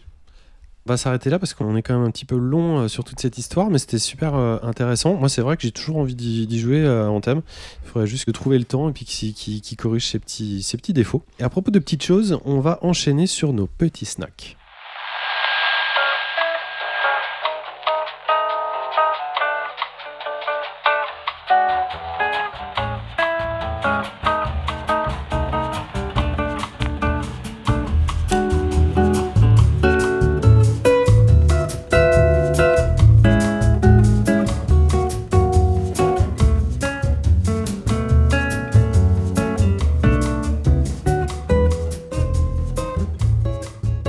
Vladimir, c'est toi qui commence. À quoi tu as joué ce mois-ci Après Baba Is You, euh, je vais profiter de l'annonce euh, qui vient d'être faite de la part de Casey Lee de la sortie de Emily Is Away 3 euh, pour bah, vous conseiller, si vous n'y avez pas encore joué, de jouer à Emily Is Away et Emily Is Away 2, deux simulateurs de drame adolescent qui se jouent sur AIM. Enfin, sur un simili AIM en l'occurrence, on joue donc une jeune personne qui, euh, qui discute avec, avec Emily. Je pense que ça se passe pendant, pendant le lycée. C'est vraiment super cool. C'est uniquement des questions de dialogue où on a des, des choix multiples dans la réponse du dialogue, mais la particularité c'est qu'on doit essayer, enfin on doit simuler de les taper euh, sur le sur l'écran de l'ordinateur, et en fait du coup ça nous ça nous fait participer euh, d'une façon hyper intéressante à l'évolution du truc. Enfin en tout cas, Intéressant Bref. en quoi? Eh ben parce que tu es impliqué, c'est-à-dire que le dialogue, tu, tu vas sélectionner ton, la- ton- Parce ta ligne de libre. dialogue. C'est libre, non Non, tu vas sélectionner ta ligne de dialogue. Ouais. Aucune lettre ne va s'afficher tant que t'as pas appuyé sur euh, les touches de ton clavier. D'accord. Tu peux taper sur le S, c'est le Q qui va apparaître en fonction de la ligne de dialogue que tu as. Mais tu es obligé de faire cette action, d'écrire au clavier. Et puis par exemple, à des moments un peu euh, critiques sur, des, sur ce que peuvent être des drames adolescents, des drames amoureux parfois, euh, des choses un peu, un, un peu comme ça. Quoi. Et puis sur ce, sur ce qui est un, un outil de messagerie instantané, au moment où on pouvait le découvrir dans les années 90, début 2000, euh, donc des non-dits, euh, de, de fait d'émotions euh, qu'on n'exprime pas ou qu'on parvient pas à exprimer ou qu'on comprend pas bien. Euh, du coup, tu vas sélectionner une ligne de dialogue pour répondre à un truc, tu vas commencer à, à faire semblant de taper, enfin tu tapes au clavier quoi. Et puis en fait, le jeu va pas forcément afficher ce que tu voulais qu'il affiche vraiment. Il va revenir en arrière, il va faire des modifications. Enfin, il y a un truc qui est, vachement réussi là-dedans, très prenant. Donc les revivals de Windows 98, ça te botte, mais les souris dans les châteaux, ça te gonfle, c'est ça Ça n'a aucun rapport, c'est un snack. euh, ton- c'est pas un snack ta souris. Bon, Ça coûte combien si ça, ça a l'air Ah, chouette, le premier est gratuit, euh, enfin En on plus. paye ce, ce que vous voulez Jingle sur, gratuit. sur, sur Itch. Euh, le deuxième doit être à presque Pareil. à peu près la même chose euh, sur Itch et sur Steam. C'est vraiment, enfin c'est vraiment super bien. Je pense qu'évidemment, si vous avez connu AIM, c'est encore plus. Il y a, il y a les sons, il y a, il y a le, il y a les images, il y a, enfin il y a, il y a La voilà, petite larme, quoi. il y a voilà, c'est- voilà. AIM, c'est Mais quoi sinon, c'était le pas né. premier euh, truc de messagerie instantanée C'est avant avant MSN. MSN. Sérieux? Ça Ouais, ouais. s'appelait IM AIM, c'était AOL Messenger. Ah ouais, le Messenger Oui, Mais IM. Dis-le Je l'ai eu. Mais oui, moi aussi, mais je savais pas que ça s'appelait AIM. Bah si, ça s'appelait J'ai jamais dit AIM. ça, j'ai jamais dit ça. Bref, c'est super bien. Si vous n'y avez pas joué, jouez-y. Je trouve que c'est un titre important et donc le 3 va sortir bientôt euh, et c'est et c'est cool. Eh bien, merci Vlad. On va enchaîner avec toi, Ariane. Alors toi, tu vas pas nous parler de Super Cat Bros 2, alors que c'est sorti pourtant, mais tu n'en parles pas. Non, bah non, parce que je voulais parler d'un autre animal. Je voulais parler de Reynard de Hyperfox Games, qui est une société en Slovénie. Euh, donc le jeu était en early access sur itch.io et il est sorti complet euh, sur Steam euh, le 22 février en même temps qu'Anthem, mais bon, C'est pas le même genre. Non, mais voilà. Il est disponible que sur PC. Donc c'est un mélange d'action RBG et Tower Defense, un mélange de Légende de Zelda et Binding of Isaac. RBG, c'est quoi? C'est un... RPG. ah, RPB, pardon. Je croyais que c'était RPG. beau gosse. Oui, non. Dans un Et univers RBG. très proche de Stardew Valley. Donc, euh, parce qu'en fait, c'est la petite maison dans la prairie au début. Il y a des mines avec plusieurs niveaux à aller explorer. euh, C'est en pixel art. Euh, le jeu est très nerveux, acidulé et fun. Il faut pas avoir peur de mourir et de recommencer plusieurs fois. Et en fait, c'est un jeu bien plus complexe qu'il n'y paraît parce que les armes peuvent être personnalisées avec des runes, parce qu'il y a des secrets, il y a des, astuces en fait de combat, des accélérations très rapides en fait avec la touche espace. Donc voilà, c'est un peu un jeu frénétique, mais c'est très mignon. C'est et puis voilà, c'est sympa. Qu'est-ce qui t'a amené à ce jeu, toi? Mais en fait, c'est Instagram, le compte de la Pléiade. On s'est trouvé en fait sur Instagram et on a discuté sur Instagram. Et en fait, je me suis dit, tiens, mais vous avez un nouveau jeu qui sort. Il m'a dit, ah ouais, euh, ce serait trop bien et que si vous pouviez en parler. Et puis j'ai dit, bah avec plaisir. Donc ils m'ont filé une clé. Donc si vous voulez Et qu'on voilà. parle de votre jeu, c'est tout simple. vous allez chercher Ariane sur Instagram Bah, et on en parle pendant nos snacks. Voilà. Et donc du coup, euh, j'ai pu tester euh, pas mal euh, ce, ce petit, ce petit rogue et c'était vraiment mignon. Eh ben ça a l'air bien cool. Simon Mister.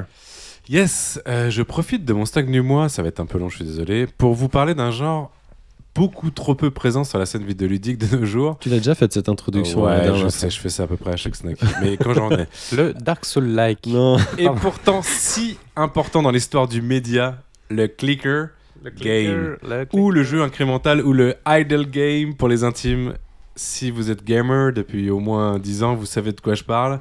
Euh, vous ne voyez pas donc. Le jeu de clic ou le jeu perpétuel. Rappelez-vous, le 21 juin 2010, naissait sur Facebook le premier jeu incrémental de l'histoire, le bien nommé Co-Clicker, parti d'une blague d'un certain Yann Bogost, qui essayait de montrer à l'époque la vacuité de certains jeux vidéo sur le réseau social numéro 1 de l'époque, qui est toujours le euh, numéro 1 d'aujourd'hui, mais ça, ça me donne des frissons.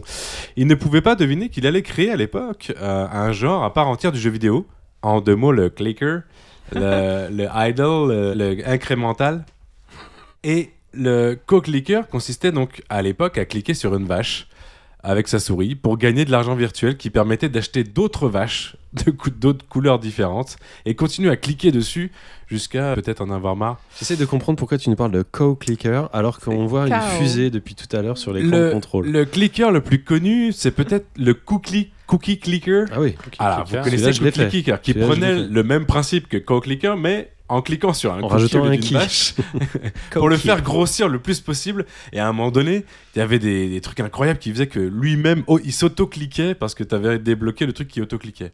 Bon, on trouve aujourd'hui de nombreux jeux qui proposent une version moderne du genre, parce que quand même on est 10 ans après, et c'est le cas de Idle Space Company.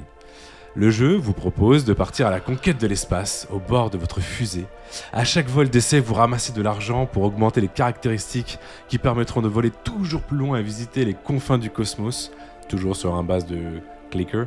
Le jeu ne demande pas une grande réflexion, j'avoue, parce qu'on est quand même sur du tu cliques et tu amasses et c'est un petit peu le cerveau humain apparemment. On est fait pour ça. hein. Apparemment, on pourrait vivre. Il y a des gens qui ont théorisé comme quoi on pourrait vivre toute notre vie sur un concept de cookie clicker, à cliquer comme des bêtas. Bon bref, je reviens sur mon jeu, il Non, est c'est horrible gratuit. ce que tu dis, c'est vrai et c'est c'est Oui, justement c'est horrible. déprimant, mais, je- Parce que mais- Cookie Clicker, ça a fait marrer tout le monde, mais en fait, quand tu regardes les Ça mécanismes, c'est- c'est horrible tous les jeux qu'ils font avec ce genre de c'est trucs. maintenant. génial. Mais moi j'adore C'est ça. pas génial. Bah si, parce que c'est l'humain en fait. On est comme ça. Notre mais c'est cerveau, horrible. mais notre cerveau, il est, il est fait pour euh, réagir à des trucs qu'on va Je nous sais pas donner. s'il est fait pour ça. En tout cas, il réagit à ça. C'est pas est- pareil. Et c'est génial. Donc bon, pour revenir sur mon jeu, il est gratuit. Et si vous adhérez à la proposition de, comme on disait, euh, t'enlèves ton cerveau, tu le mets de côté et tu cliques comme un débile, je pense que vous allez adorer. Mademoiselle Bénédicte. Alors, attention, C'est parti. offre d'emploi alléchante. On recherche activement un technicien sacrificiel. Compétences requises, vous êtes capable de réparer et d'entretenir la machine à offrande. Les tapis roulants qui la composent sont un peu en désordre. Votre mission est de les remettre en place et d'envoyer la victime choisie vers une mort certaine, afin d'apaiser la soif de sang des dieux. Mais la moindre erreur permettra à la victime de s'échapper. Rémunération à discuter. Mais si les récoltes sont mauvaises, on saura vers qui se tourner. Ne vous y laissez pas prendre, il ne s'agit pas d'une réelle offre d'emploi, mais du pitch du jeu Sacrificio Inc. Un amusant puzzle game plus logique que sadique, disponible gratuitement sur Android, Windows, Mac et Linux, qui est développé par Reality Blind et que vous pouvez trouver sur itch.io. Et voilà. Et voilà. Et voilà. Et François, ton snack Ce sont des démembrements euh, plutôt soft, synthétiques. hein. hein. Ouais, ça a l'air très soft. Il n'y a pas de grand geyser de sang. Non, non, mais ça va. Ça t'a plu quand même, apparemment. Oui. Quant à moi, euh, Vladimir, bah, ça faisait longtemps que je m'étais pas fait un petit jeu de, de golf. et euh, j'en ai trouvé un qui est pas mal, qui s'appelle Golf Zero. l'idée d'être euh, Loin de moi. particulièrement un jeu de golf. Alors Golf Zero, c'est sorti en 2017 hein, sur euh, iOS et Android. C'est un développeur euh, suédois qui s'appelle Colin Lane avec euh, un copain euh, qui s'appelle Brad Erkila. Euh, J'essaie de bien prononcer. Euh, Colin Lane, en fait, euh, lui, il donne des conférences sur le thème comment réaliser un jeu en un week-end, un petit peu comme le Sock Pop Collective euh, dont je vous avais parlé le mois dernier. Et il est aussi auteur de Battle Golf et Golfing Around. Donc autant vous dire qu'au niveau petite batte blanche, le mec s'y connaît. Golf Zero, c'est un jeu en fait qui mêle plateforme et golf. C'est vraiment le, mélange entre Super Meat Boy et, et un jeu de golf. Ça paraît complètement bizarre, c'est très innovant, c'est difficile, c'est attachant, c'est addictif. Les graphismes sont singuliers, hein, on reconnaît bien euh, l'influence, euh, les animations sont, quand même très fluides. Euh, Il y a 80 niveaux dans sa dernière version, de plus en plus complexes, des modes à time attack pour défier les joueurs en ligne. Le jeu est gratuit et il compense néanmoins par une bonne dose de publicité bien gavante hein, quand même. Alors moi j'aimerais bien un achat intégré euh, pour les supprimer. Il paraît, je vous ai rien dit, mais que quand on met le jeu en mode avion, ça les supprime. Enfin vous dites pas que je vous l'ai dit, mais j'ai lu ça. Euh, et en tout cas le concept est tellement génial euh, qu'on aurait envie que le jeu sorte dans une version beaucoup plus poussée, avec d'autres contrôles sur d'autres plateformes. Moi je lui souhaite une carrière un peu comme Trials, comme celle de Trials qui avait démarré sur Flash, qui a réussi quand même tout le voyage jusqu'à la Xbox One. Et ce genre de concept, ça pourrait tout à fait être le cas. En tout cas, c'est très drôle. Euh, ça s'appelle Golf Zero. Vous pouvez trouver ça sur iOS et Android. Et bien voilà. Voilà cette fin d'émission qui se dessine avec la petite Inca qui ronronne dans mon dos. On va s'orienter vers nos quartiers libres.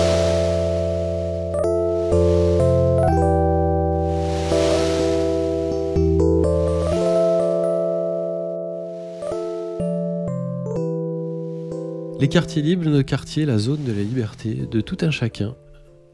Bénédicte, qu'as-tu fait en dehors de, de ton poste de chroniqueuse et qu'est-ce que tu as à nous recommander en dehors de jeux vidéo ce mois-ci? Eh bien, je vais vous parler cette fois-ci d'un livre euh, qui s'appelle Sorcière, la puissance invaincue des femmes, qui est un essai de Mona Cholet, paru aux éditions La Découverte dans le très chouette label Zone, euh, sous lequel est également paru Philosophie des jeux vidéo de Mathieu Triclot. Euh, Sorcière aborde donc le sujet des sorcières, comme vous pouvez vous en douter, et analyse l'évolution sociétale de cette figure, tantôt terrifiante, tantôt inspirante, depuis les grands procès de la Renaissance, et non pas, comme on peut le croire à tort, du Moyen Âge, jusqu'à aujourd'hui. Tout au long de ce passionnant essai, Mona Chollet rapproche positivement sorcellerie et indépendance féminine à travers des exemples très documentés. Je dois admettre que je lis euh, peu de non-fiction, mais depuis que j'ai commencé celle-ci, c'est simple, je ne peux plus la lâcher. Cool. Ça a l'air super intéressant. Simon? Oui. Quel est ton quartier libre musical avec quel groupe génial, s'il te plaît? Comment ça? Je vais peut-être parler de Netflix pour une fois. Vas-y. Tu ne trompes personne. Oui, ok. Bah, je vais vous parler du dernier album de James Blake. Alors, j'étais. Ah, c'est pas un petit nouveau. Bah, justement, je pensais que c'était un peu universel, James Blake, mais je me suis rendu compte que 66% de la Pléiade ne connaît pas James Blake, donc je vais devoir vous dire qui est cet homme. Alors, son premier album, il date même de 2011. hein. C'est l'artiste anglais qui a enchaîné les sorties solo, les collaborations, mais à succès, qui ont fait que aujourd'hui, c'est une des figures de la musique pop électro anglaise la plus influente de cette décennie. Donc là, en le disant comme ça, ça a l'air énorme, mais c'est vraiment le cas. Donc si vous ne connaissez pas, écoutez-le s'il vous plaît. Le précédent album qui s'appelle The Color in Anything était un projet que moi j'ai considéré comme raté, c'est-à-dire c'était son troisième album, il avait essayé d'exprimer plein de choses. En fait, il s'était un peu perdu dans ses expérimentations. Il n'arrivait pas vraiment à aller au bout de, au bout de son talent parce que il avait une progression un peu trop forte peut-être. Là, ça fait trois ans qu'il a sorti cet album. Et aujourd'hui, James, comme j'aime à l'appeler, parce que peut-être un jour. tu tireras à boire une bière avec lui. J'adore. Euh, James a trouvé une meuf. Et euh, ça compte euh, parce qu'il chante enfin l'amour. Et je pense que c'est peut-être ça qui lui manquait dans son, dans son répertoire. Une femme, certainement. Je... Alors, ou un homme, hein, je. tu dis il a trouvé une meuf. Il a, il a une meuf aujourd'hui. Non, mais c'est vrai. Et, et, quand il parle, hein, j'ai suis pas mal d'interviews aujourd'hui. Et, ça, et en l'écoutant, c'est exactement ça. Sa musique aujourd'hui, elle a euh, elle a l'amour, elle a la finesse de la rencontre qu'il a pu avoir avec cette femme. Et euh, alors, c'est peut-être un hasard, hein, peut-être qu'il aurait fait ça de façon solo aussi, mais aujourd'hui, son électro, ses mélodies, son talent, et il a trouvé une grâce qui, euh, moi, je rapporte à son couple. Alors, c'est très euh, glamour comme, mais ça t'a ça t'a touché. Mais voilà, et, et, moi, ça me touche. Alors, il parle beaucoup plus d'amour que précédemment dans ses textes, mais plus que ça, c'est l'album pour moi qui ça faisait euh, depuis le début que je le suis, c'est exactement ça que j'attendais aujourd'hui et c'est ça m'a beaucoup touché. Avec quelques collaborations hein, comme celle d'André 3000 par exemple. Je voulais pas le citer parce que c'est c'est pas en lien avec l'amour. Alors oui, il fait un feat avec Outcast que j'adore d'amour moi-même euh, par, de façon parallèle. Mais oui, je voulais pas parler d'André 3000 parce qu'en en fait, en l'écrivant, je me suis dit. Oh, c'est toujours cool, c'est toujours cool. Ouais, non, mais c'est vrai que c'est fou quand même, André 3000. Mademoiselle Ariane, quelle est ta reco ce mois-ci sur les quartiers libres euh, C'est un restaurant japonais, donc qui est à Paris. Euh, c'est en fait euh, un restaurant qui fait des crêpes japonaises qu'on appelle okonomiyaki. Donc il y a un restaurant très connu rue Sainte-Anne qui en fait, mais qui malheureusement a été racheté. Et du coup, la qualité n'est vraiment plus comme avant. Des noms, des noms, des noms. Ça s'appelle Aki. Aki, ouais. Il a été et, oui. et du coup. Euh... Ça reste bon, hein, faut pas exagérer. C'est espagnol, Aki, non? Mais non. ah. Et du coup, euh, cette japonaise, donc Hiroko Tabuchi, a ouvert Okomusu, euh, 11 rue Charlot dans le 3 fait des okonomiyaki vraiment délicieux. Euh, très typique. Le restaurant, c'est vraiment, on rentre au Japon. C'est super. Euh, et voilà, je vous conseille vraiment d'y aller. Euh, fou, il faut pas le dire, sinon tout le monde va y aller.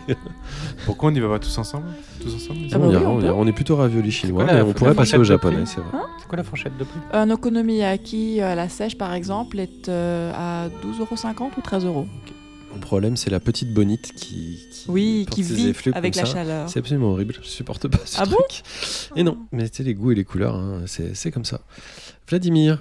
Eh ben, je vais parler euh, bande dessinée euh, pour une fois, c'est moi qui en parle, mais du coup de façon plus large, bande dessinée, art visuel, spectacle, exposition, le festival Pulp à la ferme du Buisson, la scène nationale de Marne-la-Vallée, qui va avoir lieu le week-end du 7, du 7 avril. Euh, donc c'est cinq expos... cinq Je ne vous raconte pas ce qui est en train de se passer autour de cette salle, c'est n'importe quoi. Euh, c'est cinq expositions. Euh, alors il y a par exemple une exposition de Catherine Meurice, il y a une exposition des dessinateurs de bande dessinée, enfin d'estampes de dessinateurs de bande dessinée, voilà des, des expositions thématiques, des expositions de dessinateurs en particulier. Il y a des spectacles qui intègrent de la bande dessinée. Enfin, c'est la croisée un peu de tout ça. Il y a des conférences, il y a des, librairies, euh, il y, a, plein de choses, il y a plein de rencontres. C'est vraiment, vraiment chouette. Euh, voilà, c'est euh, en très grande banlieue parisienne, mais, mais, mais c'est vraiment cool. C'est un bon moment à partager dans un lieu qui est hyper agréable, qui est en extérieur, qui est la ferme du Buisson, qui est plein de grandes pelouses avec des poules qui, qui, viennent vous picorer les pieds. c'est chouette. Voilà petit euh, esprit de. D'amour champêtre. Bah, voilà. Amour champêtre. Le, Star du Valais. Le Star du Valais. Un peu Star du Valais, c'est un peu Star du Valais, c'est vrai.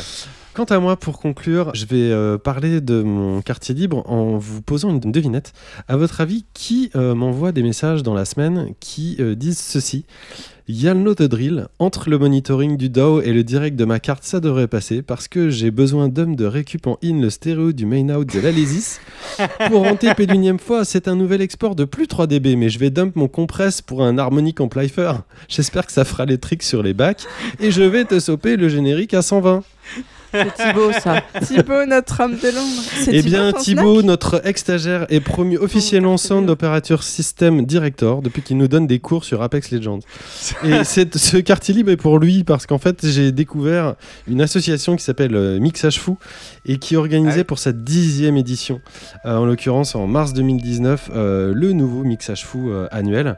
Cette association propose en fait un concours assez spécial. En fait, le principe, c'est de réaliser une création sonore originale spécial euh, destiné donc euh, aux créateurs sonores ou aux bidouilleurs sonores, et ce uniquement à partir d'une banque de sons imposée. Donc du coup, toutes les techniques de création sont permises, euh, il y a du montage, de l'utilisation d'effets, ou ce que vous voudrez. La seule limite, c'est la durée, euh, 80 secondes.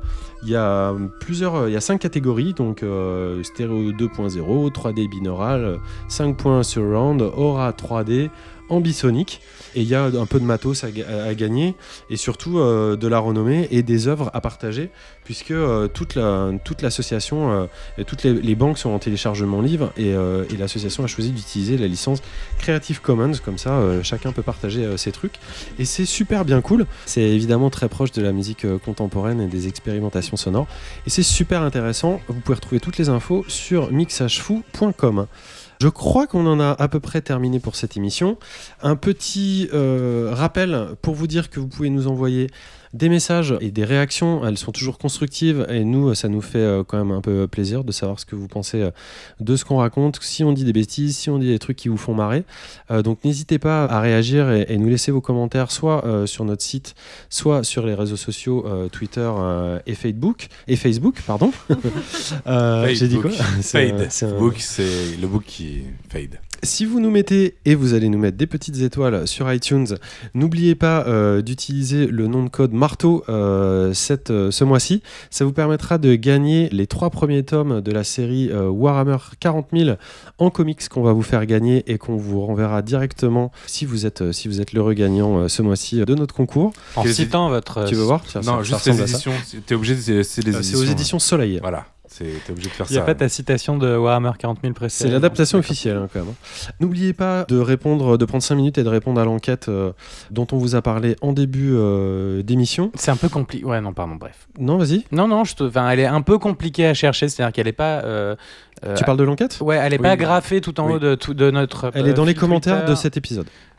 Pas- voilà, exactement. Et j'espère qu'elle sera en haut du site un jour. Mais en enfin, tout en cas, lien dans les sur liens Twitter de et sur descriptif de Facebook, cet épisode. scrollez un tout petit peu parce Oui, qu'elle n'est pas va- non, mais je vais refaire des- des et, re-up, euh, hein, pouvez, euh, voilà. Je voudrais quand même vous remercier euh, tous ensemble, à commencer par toi, Bénédicte, et- mais aussi toi, Simon, malgré euh, le petit accro du début. On en a parlé en off et on est, on est, on est très très amis. hein. On se fait des bisous, vous inquiétez pas. Ah oui, euh, Un peu trop, un peu trop de bisous. Un peu trop de bisous d'ailleurs, ouais. on, on Merci. aime- on déteste le viol, hein, faut le dire. on le déteste totalement. Euh, merci à toi, Ariane. Dans une autre dimension, t'as tout à coup, je sais pas. Merci à toi. Vladimir, dans la, dans la dimension où tu es. Merci à toi, François. Oh. Merci, Inca, le chat. Merci le chat qui ronronne dans le dos. Merci, Euh, merci merci. euh, Thibaut. Vous pouvez retrouver l'interview de Gabe euh, de Hype Out sur Vimeo et YouTube et aussi sur nos réseaux sociaux comme on l'a dit. Quant aux fans de ravioli chinois ou des coulisses de l'émission un peu plus intimes, ils peuvent nous suivre aussi sur Instagram. On va se terminer sur la musique de Pharaoh Sanders, You Got to Have Freedom, qui était la référence de Gabe Cudzillon justement tout au long de son développement Out. Et il ne me reste plus qu'à vous dire, euh, bah, portez-vous bien, de gros bisous et on se revoit au mois d'avril. C'est pas une blague. Et Thibaut est célibataire. Ah bah, c'est sa première dans l'émission. donc, euh, C'est même pas vrai en plus. Ciao Ah, tout le monde. Salut